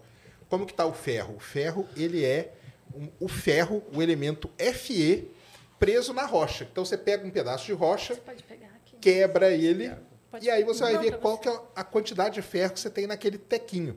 O hélio 3 é do mesmo jeito. Então eu bombardear, talvez o hélio 3 escape para o espaço, cara. E aí eu não pegue nunca mais. E trazer um asteroide para perto da Terra, cara, não é uma boa ideia também, porque você pode causar vários outros problemas que a gente não faz nem ideia. Então, e asteroide também dificilmente vai ter hélio 3, tá? Hélio 3 tem mais na Lua. O pessoal pergunta do hélio 3, porque o hélio 3 é o elemento da combustível do futuro. É ele que vai rodar nos reatores de fusão nuclear. Ô, Sérgio, e tem a vida em outro planeta? É, ele conhece a nossa opinião, ó, tá vendo? Não tem, cara. Pode ficar tranquilo. Não tem, não vem visitar a gente, não empilha pedra, não amassa mato. Não faz uns desenhos no milho? Não faz. Não, se bem que descobriram quem fez o desenho. Vocês viram o vídeo do cachorrinho quebrando. ah, eu acho que é um milharal aquilo, não é? Abaixando as, as- os milhos, é isso mesmo. Valeu, Flavinho. Então Valeu, não Flavinho. mexa com essas coisas, cara. One Hell. Por anos a minha, minha esposa precisava de tratamento, mas eu não conseguia convencê-la de tal. É porque esse negócio de tratamento tem esse preconceito aí É que a foda, falou, cara. né? É. Demorou para ela aceitar, mas depois a vida dela mudou, principalmente com a terapia. Foi muito difícil permanecer lutando por ela quando ela não queria lutar. Como convencer? Ah, cara, isso é uma pergunta que mais me mandam, velho. Mas assim. E que ainda acontece muito, né? É porque a pessoa tem aquele negócio que, ah, vou fazer terapia, ah, o fulano é louco, né? Tem Cara, isso, né? Não, não é nem isso. É, tem pessoas que fazem o seguinte: "Ca- eu vou pagar só para conversar pro cara, com o cara, pra É. eu contar meus problemas para uma É, pessoa. acho que hoje deu pra entender que não é só contar o problema. A Exatamente. É. pessoa vai ter uma ferramentalha gigantesca pra te ajudar a enfrentar aqueles problemas. Primeiro Isso ponto. Segundo, convencer alguém a fazer terapia é muito difícil, cara. Porque se a pessoa não quer tratamento, é complicado. Primeira coisa tem que querer, né? O que, que eu sugiro? Se você tem um namorado, uma namorada, um marido e tal, que tá num processo de depressão, tá num processo pro- problemático e não quer buscar tratamento, procura um profissional da psicoterapia cognitiva comportamental, chega para ele e fala assim, ó, ó, é, eu tenho tal condição em casa, ele não quer tratamento, mas eu queria saber o que, que eu, como é que que tá acontecendo. Faça você o O tratamento. que tá né? está acontecendo com ele? Como é que eu posso tentar? O cara vai falar, pô, abre a janela. Às vezes você consegue fazer uma intervenção indireta. Chama ele para tomar um café na varanda, já pega uma luz. Às vezes você consegue fazer uma intervenção indireta, mas é muito difícil se a pessoa não quer, cara. É muito complicado. Infelizmente é muito complicado. Mas parece que ela quis, né? Depois, no final dos contos. Né? Felizmente. Que bom. E deu certo, pelo que Valeu, falou. Angel. Acho que a questão também é não desistir da pessoa, né? Não, Porque é. realmente, infelizmente, quem tem, quem está passando por algum problema tem esse receio, tem essa, fica preso nisso. Mas com atenção, cuidado, a- consegue sim A mostrar. gente chama isso de rede de apoio. Extremamente importante para para melhora de prognóstico. Legal. Davi Rodrigues. Meu sono é péssimo. Durmo entre 10 e 12 horas por dia. Pô, que maneiro, cara. Tá ótimo. Demais. Não, Tô brincando. Ah, quando dá Mas errado, é, eu tô ruim, é errado de menos e é errado É, demais. Depois de tudo que eu vi hoje, fiquei pensando na cortina blackout que inibe a luz do dia. Minha casa tem pouquíssima luz natural também. É a vilã. A cortina é a vilã. É vilã? É a vilã. Ah, Cara, se você abrir essa cortina aí ou começar a deixar entrar luz na sua casa, velho, eu dou 99% de certeza que seu sono vai melhorar. Porque não tem, cara. Dentro do núcleo supraquiasmático, que é o, o- o relógio central do cérebro, você tem os genes clock. Esses genes, eles recebem aferência da retina. Quando entra a luz, a eles luz ligam lá, né? Eles Isso. acendem. e com o tempo, durante o dia, esses genes produzem proteínas, essas proteínas se acumulam na célula, e quando ela chega num nível de acúmulo, ela inibe a produção dela mesma. Isso acontece num ciclo de 24 horas. Uhum. Se você não tem luz natural, velho, você não está acertando os ponteiros do teu relógio. Não Tire a como. cortina. Tira a cortina, velho. Ele a não te cortina. conhecia. Então começa a seguir lá o Wesley, cara. Daqui a É. pouco ele vai dar. Entra lá no curso dele para aprender inglês instrumental. Gente, e é muito baratinho, R$19,90, cara. Tem uma aula lá que eu dou inteira, cara, fazendo uma higiene do sono. Uma hora só explicando Aí, ó, sobre sono. Vamos lá ganhar higiene do sono. Esse negócio do ciclo circadiano, é, não sei se você sabe, mas é uma das coisas mais estudadas hoje por causa dos astronautas. É mesmo, cara? O astronauta ele sofre muito com isso. Porra, deve ser foda. Porque né? na estação espacial, só na estação, hein? Vamos pegar só um exemplo mais fácil aqui. Ele vê o sol nascer e se pôr 16 vezes num dia. Caralho, velho, deve zoar muito. Então, o- uma das principais coisas que altera no astronauta é o ci- e isso desencadeia uma série de problemas que o pessoal já estuda. E por que, que eu estou falando isso? Porque imagina que a gente quer ir para Marte, que vão ser, sei lá, 7, 8, 10 meses viajando dentro de uma nave fechada, com Cara, tudo preto. Todo mundo vai morrer, velho. Vai zoar, Todo né? mundo vai morrer. É, né? Então, Não dá, meu. Ou você tem que fazer uma, um sistema por ele, um sistema que mimetiza um dia. limite. É isso que eles estão pensando em fazer. Hoje tem na Amazon já, por exemplo, algumas luzes, porque a unidade de medida da luz é lux, Sim. L e o X, né? É a luzinha dos fazendeiros. Depois eu te conto, mas conta aí que eu te falo. O que, eu, por exemplo, eu tenho alguns pacientes, tinha, atendi alguns pacientes de países baixos ou de países nórdicos, onde você tem Porra. três meses de sol, três É, meses de isso, escuridão. exato. aí a tipo assim, também. ah, é 10 da manhã é noite, e aí abre sol e 4 da tarde é noite de novo, velho. Os caras ficam tudo cagado, cara, tudo zoado. Aí a Amazon vende uns- um- umas luzes que emite 10 mil lux. Se você pegar uma luz dessas aqui, aqui no estúdio tá bem forte a luz, isso daqui deve ter uns 500 lux. Um dia nublado tem uns 3 mil lux. Um dia nublado, que tá para chover. Um dia ensolarado tem uns 20 mil, 50 mil lux. Então, essa lâmpada da Amazon meio que dá uma mimetizada no sol. Mais ou menos isso. Não no sol, mas no que chega da luz do sol para Pelo menos para enganar você Pelo de certa menos pra forma enganar. para manter. E aí você consegue cronometrar para ela nas- começar a ligar de manhã e desligar de noite. Ela dá uma imitada. Talvez seria um jeito. Esse negócio da luz. Pô, mas 10 meses, cara, é ter que ser bem planejado, porque, putz. É, não, é, eu brinco, cara, com um negócio que eu chamo de fator tripa, que é o ser humano, entendeu? A tecnologia tá toda resolvida, mas tem o ser humano, cara. O ser humano é o fator tripa, cara. As tripas não aguentam uma viagem dessa, É, de qualquer lado que você olhe, entendeu? É, velho. É.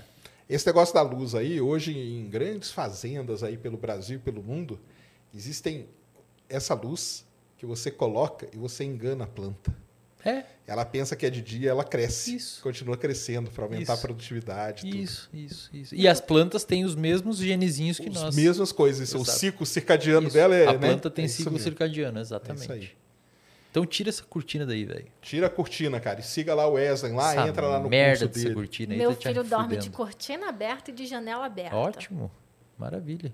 É isso aí. Que aí você se regu... se você se ajusta com o dia. Tem um, é tem estudo, que ser, né? tem um estudo publicado na PNAS. Você às vezes deve ler PNAS, né? Muito. Porque deve ter umas publicação fodida lá, né? Sobre clima e etc. Tem um estudo publicado na PNAS que os caras levaram adolescentes com problema de sono para acampar, velho. Eles mediram cortisol, melatonina, temperatura corporal, que oscila também com o ciclo circadiano, e sono, obviamente. Cara, duas, uma semana acampando, tá todo mundo dormindo bem. Porque você não tem como uma barraca de manhã, um sol rachando, você tem que acordar e de noite não tem eletricidade. Aí vai. Resolveu o problema Ajusta, né? da galera. Não, eu, eu sofri muito, cara, quando eu ficava embarcado, mas muito Porra, mesmo. tá louco, velho. Porque eu demorava, assim, mais ou menos uns três, quatro dias para acostumar. Entendeu? Mas depois que acostumava, ia embora. Eu atendo muito paciente do Japão, atendia muito paciente do Japão, cara. E lá eles têm um sistema estranho de trabalho que você trabalha 15 dias de dia e 15 dias de noite. Cara, não tem como. E aquele velho. esquema no México? Porque eu já, eu já trabalhei no México uma vez também, naquele esquema maluco deles, Como é que é lá? de dormir durante o dia. A tal da siesta. Aham. Ele é assim. O que Depois do acontece? almoço, né? Eles trabalham até a hora do almoço, aí eles vão para casa almoçar. E não é que eles tiram um cochilo, não. Eles fecham a casa inteira, tudo com essa cortina, dormem, mas dormem pra caramba e voltam a trabalhar às 4 horas da tarde. E aí trabalham até tipo 10 horas da noite. Entendeu? Isso é padrão. Cara, Isso é padrão. não cara. é saudável, cara. Não é, né? Pensa assim, ó. A galera fala muito de sono polifásico. Sono Uhum. polifásico. Ah, eu vou dormir três horas agora, três horas depois, e duas depois, e fecho umas oito e fechou. Não, nosso sono precisa de sete horas em um bloco só e É tal. que o pessoal, a defesa deles é aquela. Depois que você come, te dá sono. Tá, mas aí tem uma. te- até no Porquê Nós Dormimos, o Matt Walker explica isso. A soneca, ela é bacana. Você só não pode tirar soneca se você tem insônia. Se você, não, se você tem insônia, problema com sono, não dorme, cara. Porque aí você pode prejudicar o sono da Não dorme. Aguenta, fica lá e não toma Sofre café. ali, mas- Sofre para dormir. Agora, se você tem um ciclo normal, a sonequinha é bom. Reestrutura sistemas atencionais. Só não pode passar de 30 minutos. Porque se passar de 30 minutos, você pode entrar no sono profundo. Entendi. E aí pode prejudicar o sono da noite. Chega de noite você está muito alerta. Então, no máximo 30 minutos é legal. E existe uma possível explicação evolutiva para isso. Porque os caçadores-coletores, eles iam para a caverna 8 da noite, 7 da noite, faziam um fogo, contavam algumas histórias em alguma linguagem bizarra e depois, provavelmente, 10 horas iam estar dormindo. Aí dormiam até umas 5 e levantavam cedinho, que era mais friozinho e não era tão calor para caçar. Aí depois do almoço, provavelmente pelo sol tá muito quente, eles Voltava voltavam pra para a caverna. caverna e às vezes deviam dar uma dormidinha. Então existe a ideia Isso da aí ficou soneca. gravado ali, né? Existe uma ideia da soneca mesmo depois do almoço. Mas não quatro horas, porra. Não, no México eles. Porque eles até quatro horas você entra no sono profundo. Não, mas é isso. Você faz Eles dormem profundamente. Não, aí não dá. E aí eu fui pra lá uma vez e o cara até falou assim comigo. Tava trabalhando na Pemex, a Petrobras mexicana. O cara falou assim, cara, você não precisa fazer isso. Porque eles sabem que Pô, eu tá ia ficar, tipo, alguns dias, eu ia zoar toda a minha vida, né? Aí era, era excelente, cara. Sabe por quê? Porque na hora que eu voltava do trabalho, que era para ter trânsito, não tinha. Tinha o tinha. trânsito contrário, o pessoal indo. indo. Exatamente. Mas é, é uma, sei lá, é uma mania, é um costume. É um acaba virando um costume, né? É. E aí interfere em tudo, né? Porque é- aí a sociedade funciona É. desse jeito. Mas não é, não é saudável, cara. Não é, né? Não é. Mas isso de dormir de tarde para quem tem insônia é até questão de lógica. Aí chega à noite, ai, não consigo dormir, tô Não, sem não sono. pode. Lógico, Quem você tem dormiu à não tarde, pode. não, Quem tem insônia não não vai pode. conseguir E mesmo. nem compensar num psicoestimulante, cafeína, nada. Tem que aguentar. É bem chatinho, assim, mas é isso aí. É todo um processo, É todo né? um processo. E é comportamental, tá, pessoal? Lidar com insônia é comportamental, não medicamentoso. Tem mais aí, Christian? Tem aqui do David de novo. Aqui. Ah, de novo? Em complemento, sim, sempre quis fazer meditação, mas sempre achei um saco. Mas não é, cara, aí que tá. Faz meditação mindfulness que você Ah, vai ver que não ali, é, ó. não é Parece vazio. exatamente o que eu procurava. Ah, ali, ó. ó Vou tentar com certeza. lá na- no RD tem uma aula que eu ensino mindfulness. Ô, tem tudo lá. Davi no RD. Rodrigues, você vai lá entrar aí no, no RD agora, repositório de Reservatório de dopamina. reservatório de dopamina.com.br. .com só? É, ponto .com. Entra lá agora. Se, Mas bota no Google que vai aparecer. se inscreve lá e vai assistir a aula da, da meditação e vai assistir a aula do sono também. E a Você gente tá vai precisando. colocar o link na descrição. Depois É, vou deixar na o link aí. descrição aí.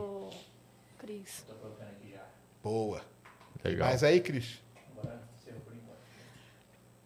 William Martins, pensamentos de que está doente, que algo ruim vai acontecer. Isto seria ansiedade ou pânico? Já fiz tratamento e nunca passa. Putz, cara, pode ser muita coisa. Pode ser. Normalmente deve ser ansiedade. Pânico, pânico é uma sensação que você vai morrer. Eu já tive uma vez. Você só. já teve ataque de pânico? Eu sentia meu coração. Parece que vai parar. É, Parece que não, vai parar. ele batia tão forte que tipo eu não sentia, eu escutava É. ele batendo. Pânico é isso. Foi assustador. Isso aí que ele tem é ansiedade. Psicoterapia cognitivo-comportamental pra você. ó, vamos, vamos para as últimas.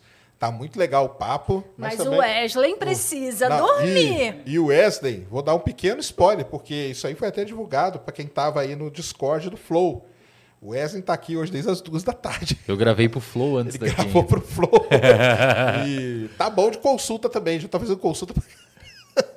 Vão lá, assinem lá o, o- a plataforma dele. Isso. Gente, sério, por esse valor. É muito barato. É né? muito, barato. Parabéns. Mas a ideia é deixar É. mesmo assim. Exatamente para que Eu mais que pessoas tenham alcance, acesso é, a isso, é. porque realmente hoje em dia é um- são dúvidas, são preocupação, são coisas que acontecem no cotidiano de muitas pessoas. É. Pô, imagina uma aula sobre como dormir bem, uma aula de como fazer mindfulness em inglês Ajuda muita gente. Às vezes é só o que a pessoa precisa, né? É, é. O Leovídio Bezerra, duas perguntas. O que tem de científico no Enneagrama?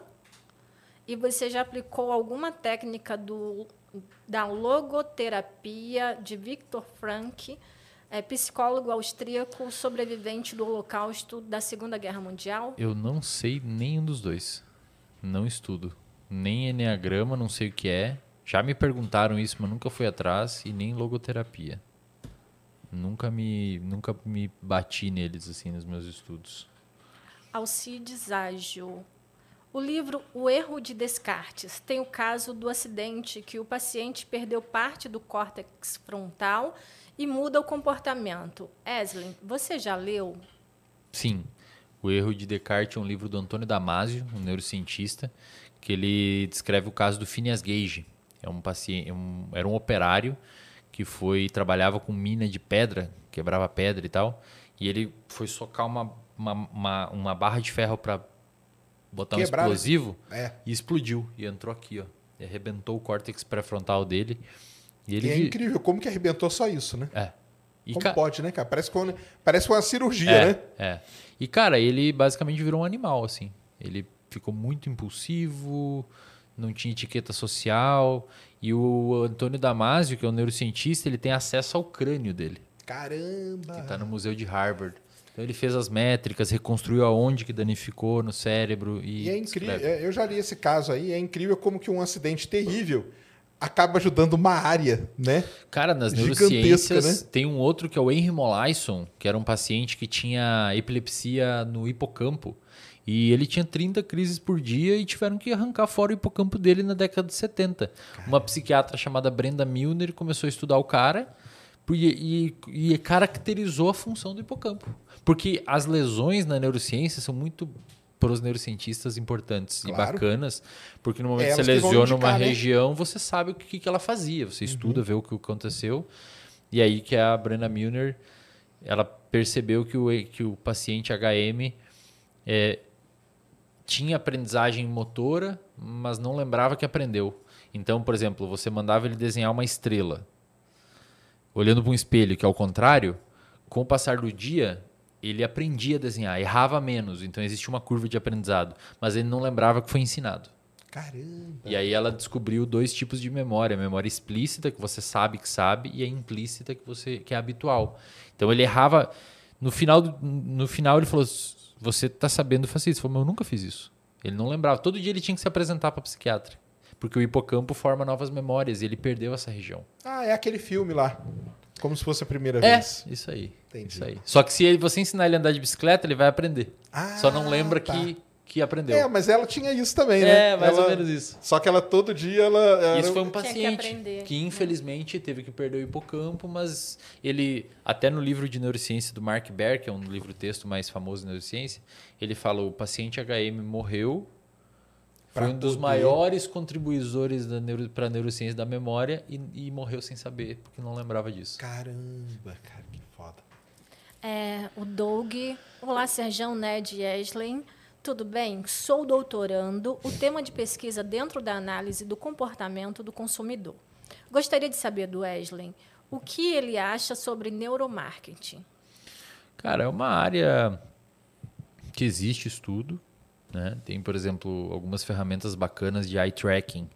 Você bota uma propaganda e você. É que quando você bota neuro na frente, tem muita pilantragem. É o quântico. Tem muita pilantragem. quântico cara. deles, Bota é o neuro. neuro, é neuro não sei o que, é neuro não sei o que, é neuro não sei o que. Saca? Às vezes dá até vergonha É de ser porque tudo vai neurocientista. ser neuro, porque você olhou pro negócio, é, neuro, cara. É, né? neuro, tá no é cérebro. neuro, é. Não, eu acho muito engraçado esses negócios. Lógico que tem gente que trabalha com isso, mas você vê, ah, eu te ensino a ter engajamento, aí não sei o quê. Aí você vê a conta da pessoa, tipo, É, não exato, tem engajamento. é. Então você consegue ensinar, mas você não consegue fazer Você, isso para você. é. Tipo, postagem que tem, sei lá, quatro curtidas. É, é. Sendo uma sua, um do, do pai, outro da mãe, um do amigo. Tem uma entendeu? parada de neuromarketing, mas tem uns jeitos de estudar neuromarketing foda, por exemplo. Você bota uma propaganda e você faz um eye tracking. Eye tracking é um aparelho que você consegue ver aonde a pessoa olhou. Pô, você consegue muitos dados. Onde que ela olha e você bota um quadro daqueles ali? Não, é o YouTube faz isso, é. Na página principal dele, e- o algoritmo sabe aonde que você olha mais e ele coloca naquele ponto ali, por inteligência artificial ele sabe disso, e naquele ponto ali da Tá página brincando, inicial, cara. ele é que coloca sabe os vídeos quando que é você gosta. mais? Porque ele vê que o, o cara tá clicando sempre ali. É o Ah, que reinforce o, que o... É, exatamente. Caramba, velho. E ali, sempre ali naquele ponto, vai ser o vídeo que você mais gosta. E nas, ou, ou se você olhar mais para o canto, ou se você olhar mais para cima, mas aonde você tem a maior ação, ele sabe que é ali. Então é ali que ele vai colocar. Então isso aí é um neuromarketing. É. É, como se fosse. Neuromarketing. Neuromarketing. Mas eu acho que ele quis dizer neuromarketing também, aquele lance que, que o pessoal fala dos. Como que a gente fala? Gatilhos mentais. Será que não é isso? Também? Cara, eu nem sei o que é isso, Tipo, cara. escassez. é, Ah, isso daí funciona, né, cara? Porque você ativa circuitos no cérebro envolvidos com motivação. Que é o que a né? gente vê todo dia, né? Por exemplo, lá, Americanas, compre só hoje, PlayStation É, 5 por. Não é só hoje. É, exato. Isso aí dispara um gatilho na pessoa. Black Friday. É, só tem 20 unidades. É. Corra para, né? Isso funciona, com certeza funciona. Agora, sei lá, neuromarketing, tipo, É, aí o nome que o é estranho, né? O que, que é? É, professores, vocês falaram. Wagner perguntou. Vocês falaram sobre TDAH. Eu gostaria de saber um pouco sobre TEA em pessoas mais velhas, principalmente naquelas que os sintomas são bem brandos. O povo é mesmo estilo o Sheldon? Não, é um espectro também, né? Transtorno do espectro autista. Então, qual, qual que é a diferença do TDAH pro, pro autismo? Os dois são transtorno de neurodesenvolvimento. É, o TDAH envolve mais as funções executivas e o TEA envolve uma coisa mais global no cérebro. Eu não sei a neurobiologia do TEA, não vou me arriscar, mas eu sei que os casos graves, o TEA tem um certo problema com uma coisa que a gente chama de teoria da mente, que seria basicamente a capacidade que a gente tem de tentar inferir estados emocionais nas outras pessoas. Aí parece que eles são mais frios, Entendi. mas não é que eles são mais frios, eles não têm uma, uma habilidade social importante. Só que é um espectro, né? Você tem vários tipos também de TEA, mas é uma área que eu não me aventuro muito, assim, eu não... O Sheldon tem uma coisa, pra quem não sabe quem é Sheldon, né? Sheldon é lá do Big Bang Theory, Uhum. né? Ele, no, ele faz o papel de um autista ali, né? Uhum. E o ator é, né? O ator é? É. Caramba, velho. O ator é também. Não sabia Então disso. ficou fácil deles, dele meio que interpretar ali, né? O que ele faz.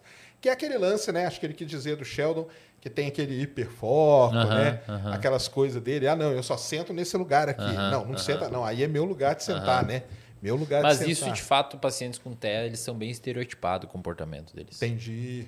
É, tipo assim, tem algumas crianças com TEA, cara, que vão pra escola de van, por exemplo, se um dia o motorista é diferente, ele não entra na van, saca? Caramba. Mas é um espectro, não é, um, não é fixo, assim. É, Rogério Mendonça, Eslen, qual foi o seu, entre aspas, start para parar de beber? Ele falou aí. Eu acho que foi foi um dia, né? aquilo, É. aquilo que a gente falou, cara. Não é um dia Foi da... uma construção, foi uma construção.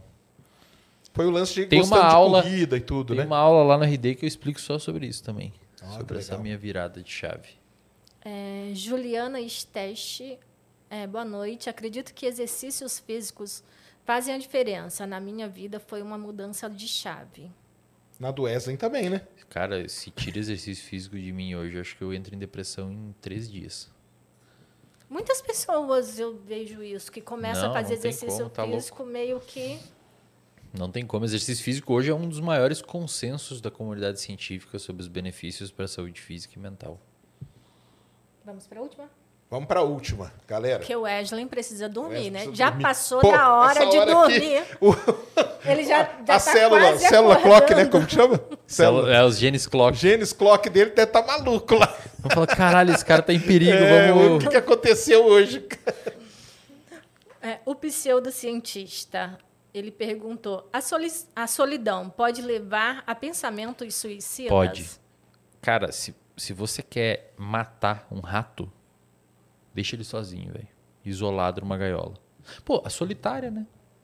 A solitária é uma das maiores punições que a gente tem para um presidiário. É a solitária. Você deixa ele sozinho. Aí, o isolamento é muito nocivo. Muito Aí aqueles nocivo. monges lá, cara, que vão lá pra... sei. Mas aí que tá. Você. A solidão é diferente de solitude. Entendi. A solidão é você não ter percepção de apoio. Você tá sozinho, ninguém tá com você se você precisa.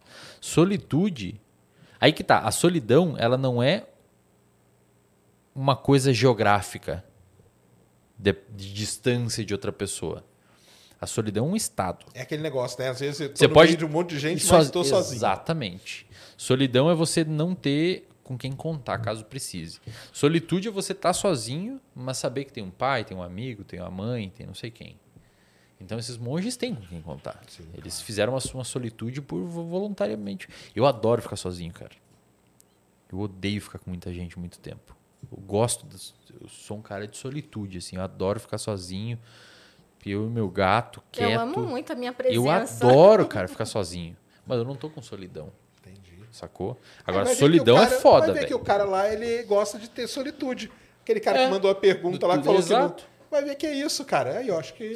O menino Exato. da bebida, ele mandou outra pergunta que ele falou que não é brincadeira, apesar da gente ter ri.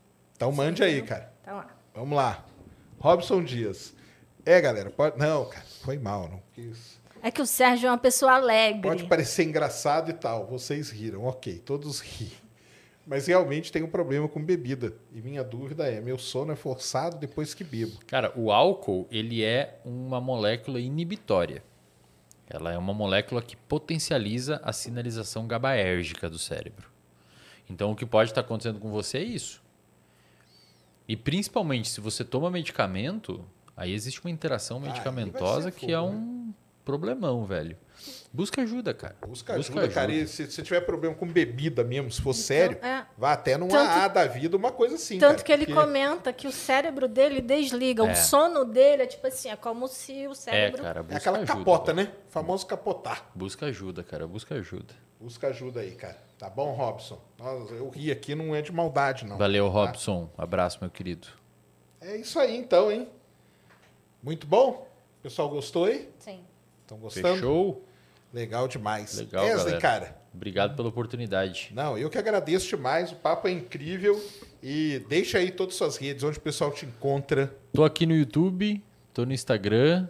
Não sei se o pessoal vai deixar o link aí na descrição, nos comentários. Mas pode falar aí qual Sim, que é. já está na Legal. descrição. Reservatório de dopamina também tem minhas aulas lá dentro.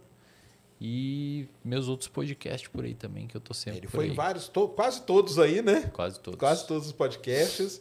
E, e aí no Instagram é o quê? Arroba Eslen.delanogari.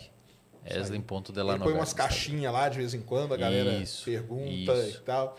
E ele tem uma paciência, cara, que você responde, você faz uns textos, você escreve tudo aquilo lá no celular. Eu escrevo no, no maioria no celular. Caramba! Maioria no celular. E é você mesmo que faz. Sempre né? eu. Sempre eu. Isso é legal. Sempre eu. Então vão lá, sigam ele. E nós vamos ver se a gente consegue fazer esse encontro aí, hein? O Wesley e o Nicoleles. Pô, seria da hora, eu ia adorar. Aí ia ser demais Eu ia mesmo. adorar. Ia ser uma baita de uma aula. Daí pode pegar a aula e colocar lá no, no seu, na sua plataforma. Você já pode dormir de tarde. Isso, Tá? aí Que é já pra veio- poder Já prepara aí os acordado clocks. até- Já venho preparado. Isso mesmo. Cara, mas muito bom mesmo. Valeu Pô, demais. obrigado, Obrigadão. cara. Valeu Sensacional, demais. cara. Obrigado por me chamarem aí. Você manja muito e não é à toa aí o sucesso da sua plataforma e tudo, Obrigado. porque o jeito que você explica, o jeito que você fala é realmente é aquele negócio, né, para o pessoal entender mesmo, né? Que isso aí é uma baita uma divulgação científica, né? Que a gente É, até falando ali antes, né?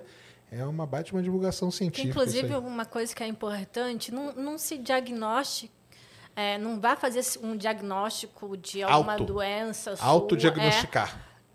é, na Ah, rede se você for no social, Google, você vai ter um monte isso, de gente, coisa. porque- e isso acaba atrapalhando sua vida, porque você começa a acreditar que você tem aquela doença. Exato, exato. Então, assim, procura um profissional, procura ajuda.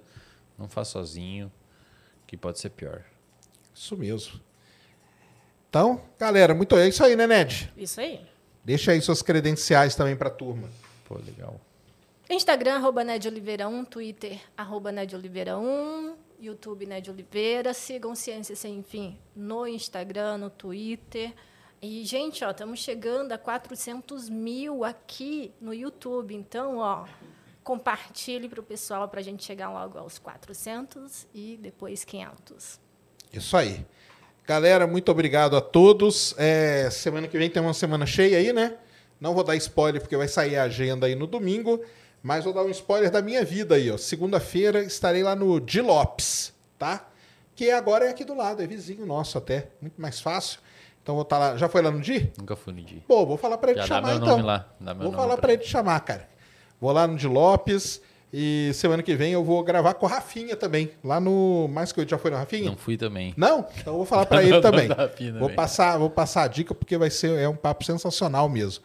E fiquem ligados que aqui no Ciência Sem Fim teremos aí a agenda cheia para a semana que vem. Acho que é isso. Se inscrevam aí.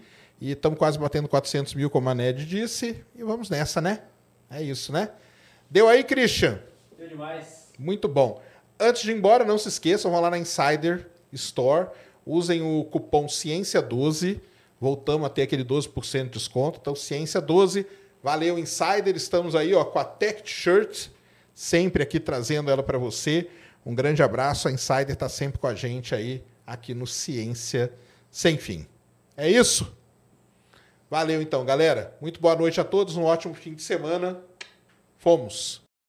Lucky Land Casino asking people what's the weirdest place you've gotten lucky? Lucky? In line at the deli, I guess? Aha, in my dentist's office. More than once, actually. Do I have to say? Yes, you do. In the car before my kids' PTA meeting. Really? Yes. Excuse me, what's the weirdest place you've gotten lucky? I never win and tell. Well, there you have it. You can get lucky anywhere playing at LuckyLandSlots.com. Play for free right now. Are you feeling lucky? No purchase necessary. Void where prohibited by law. 18 plus. Terms and conditions apply. See website for details.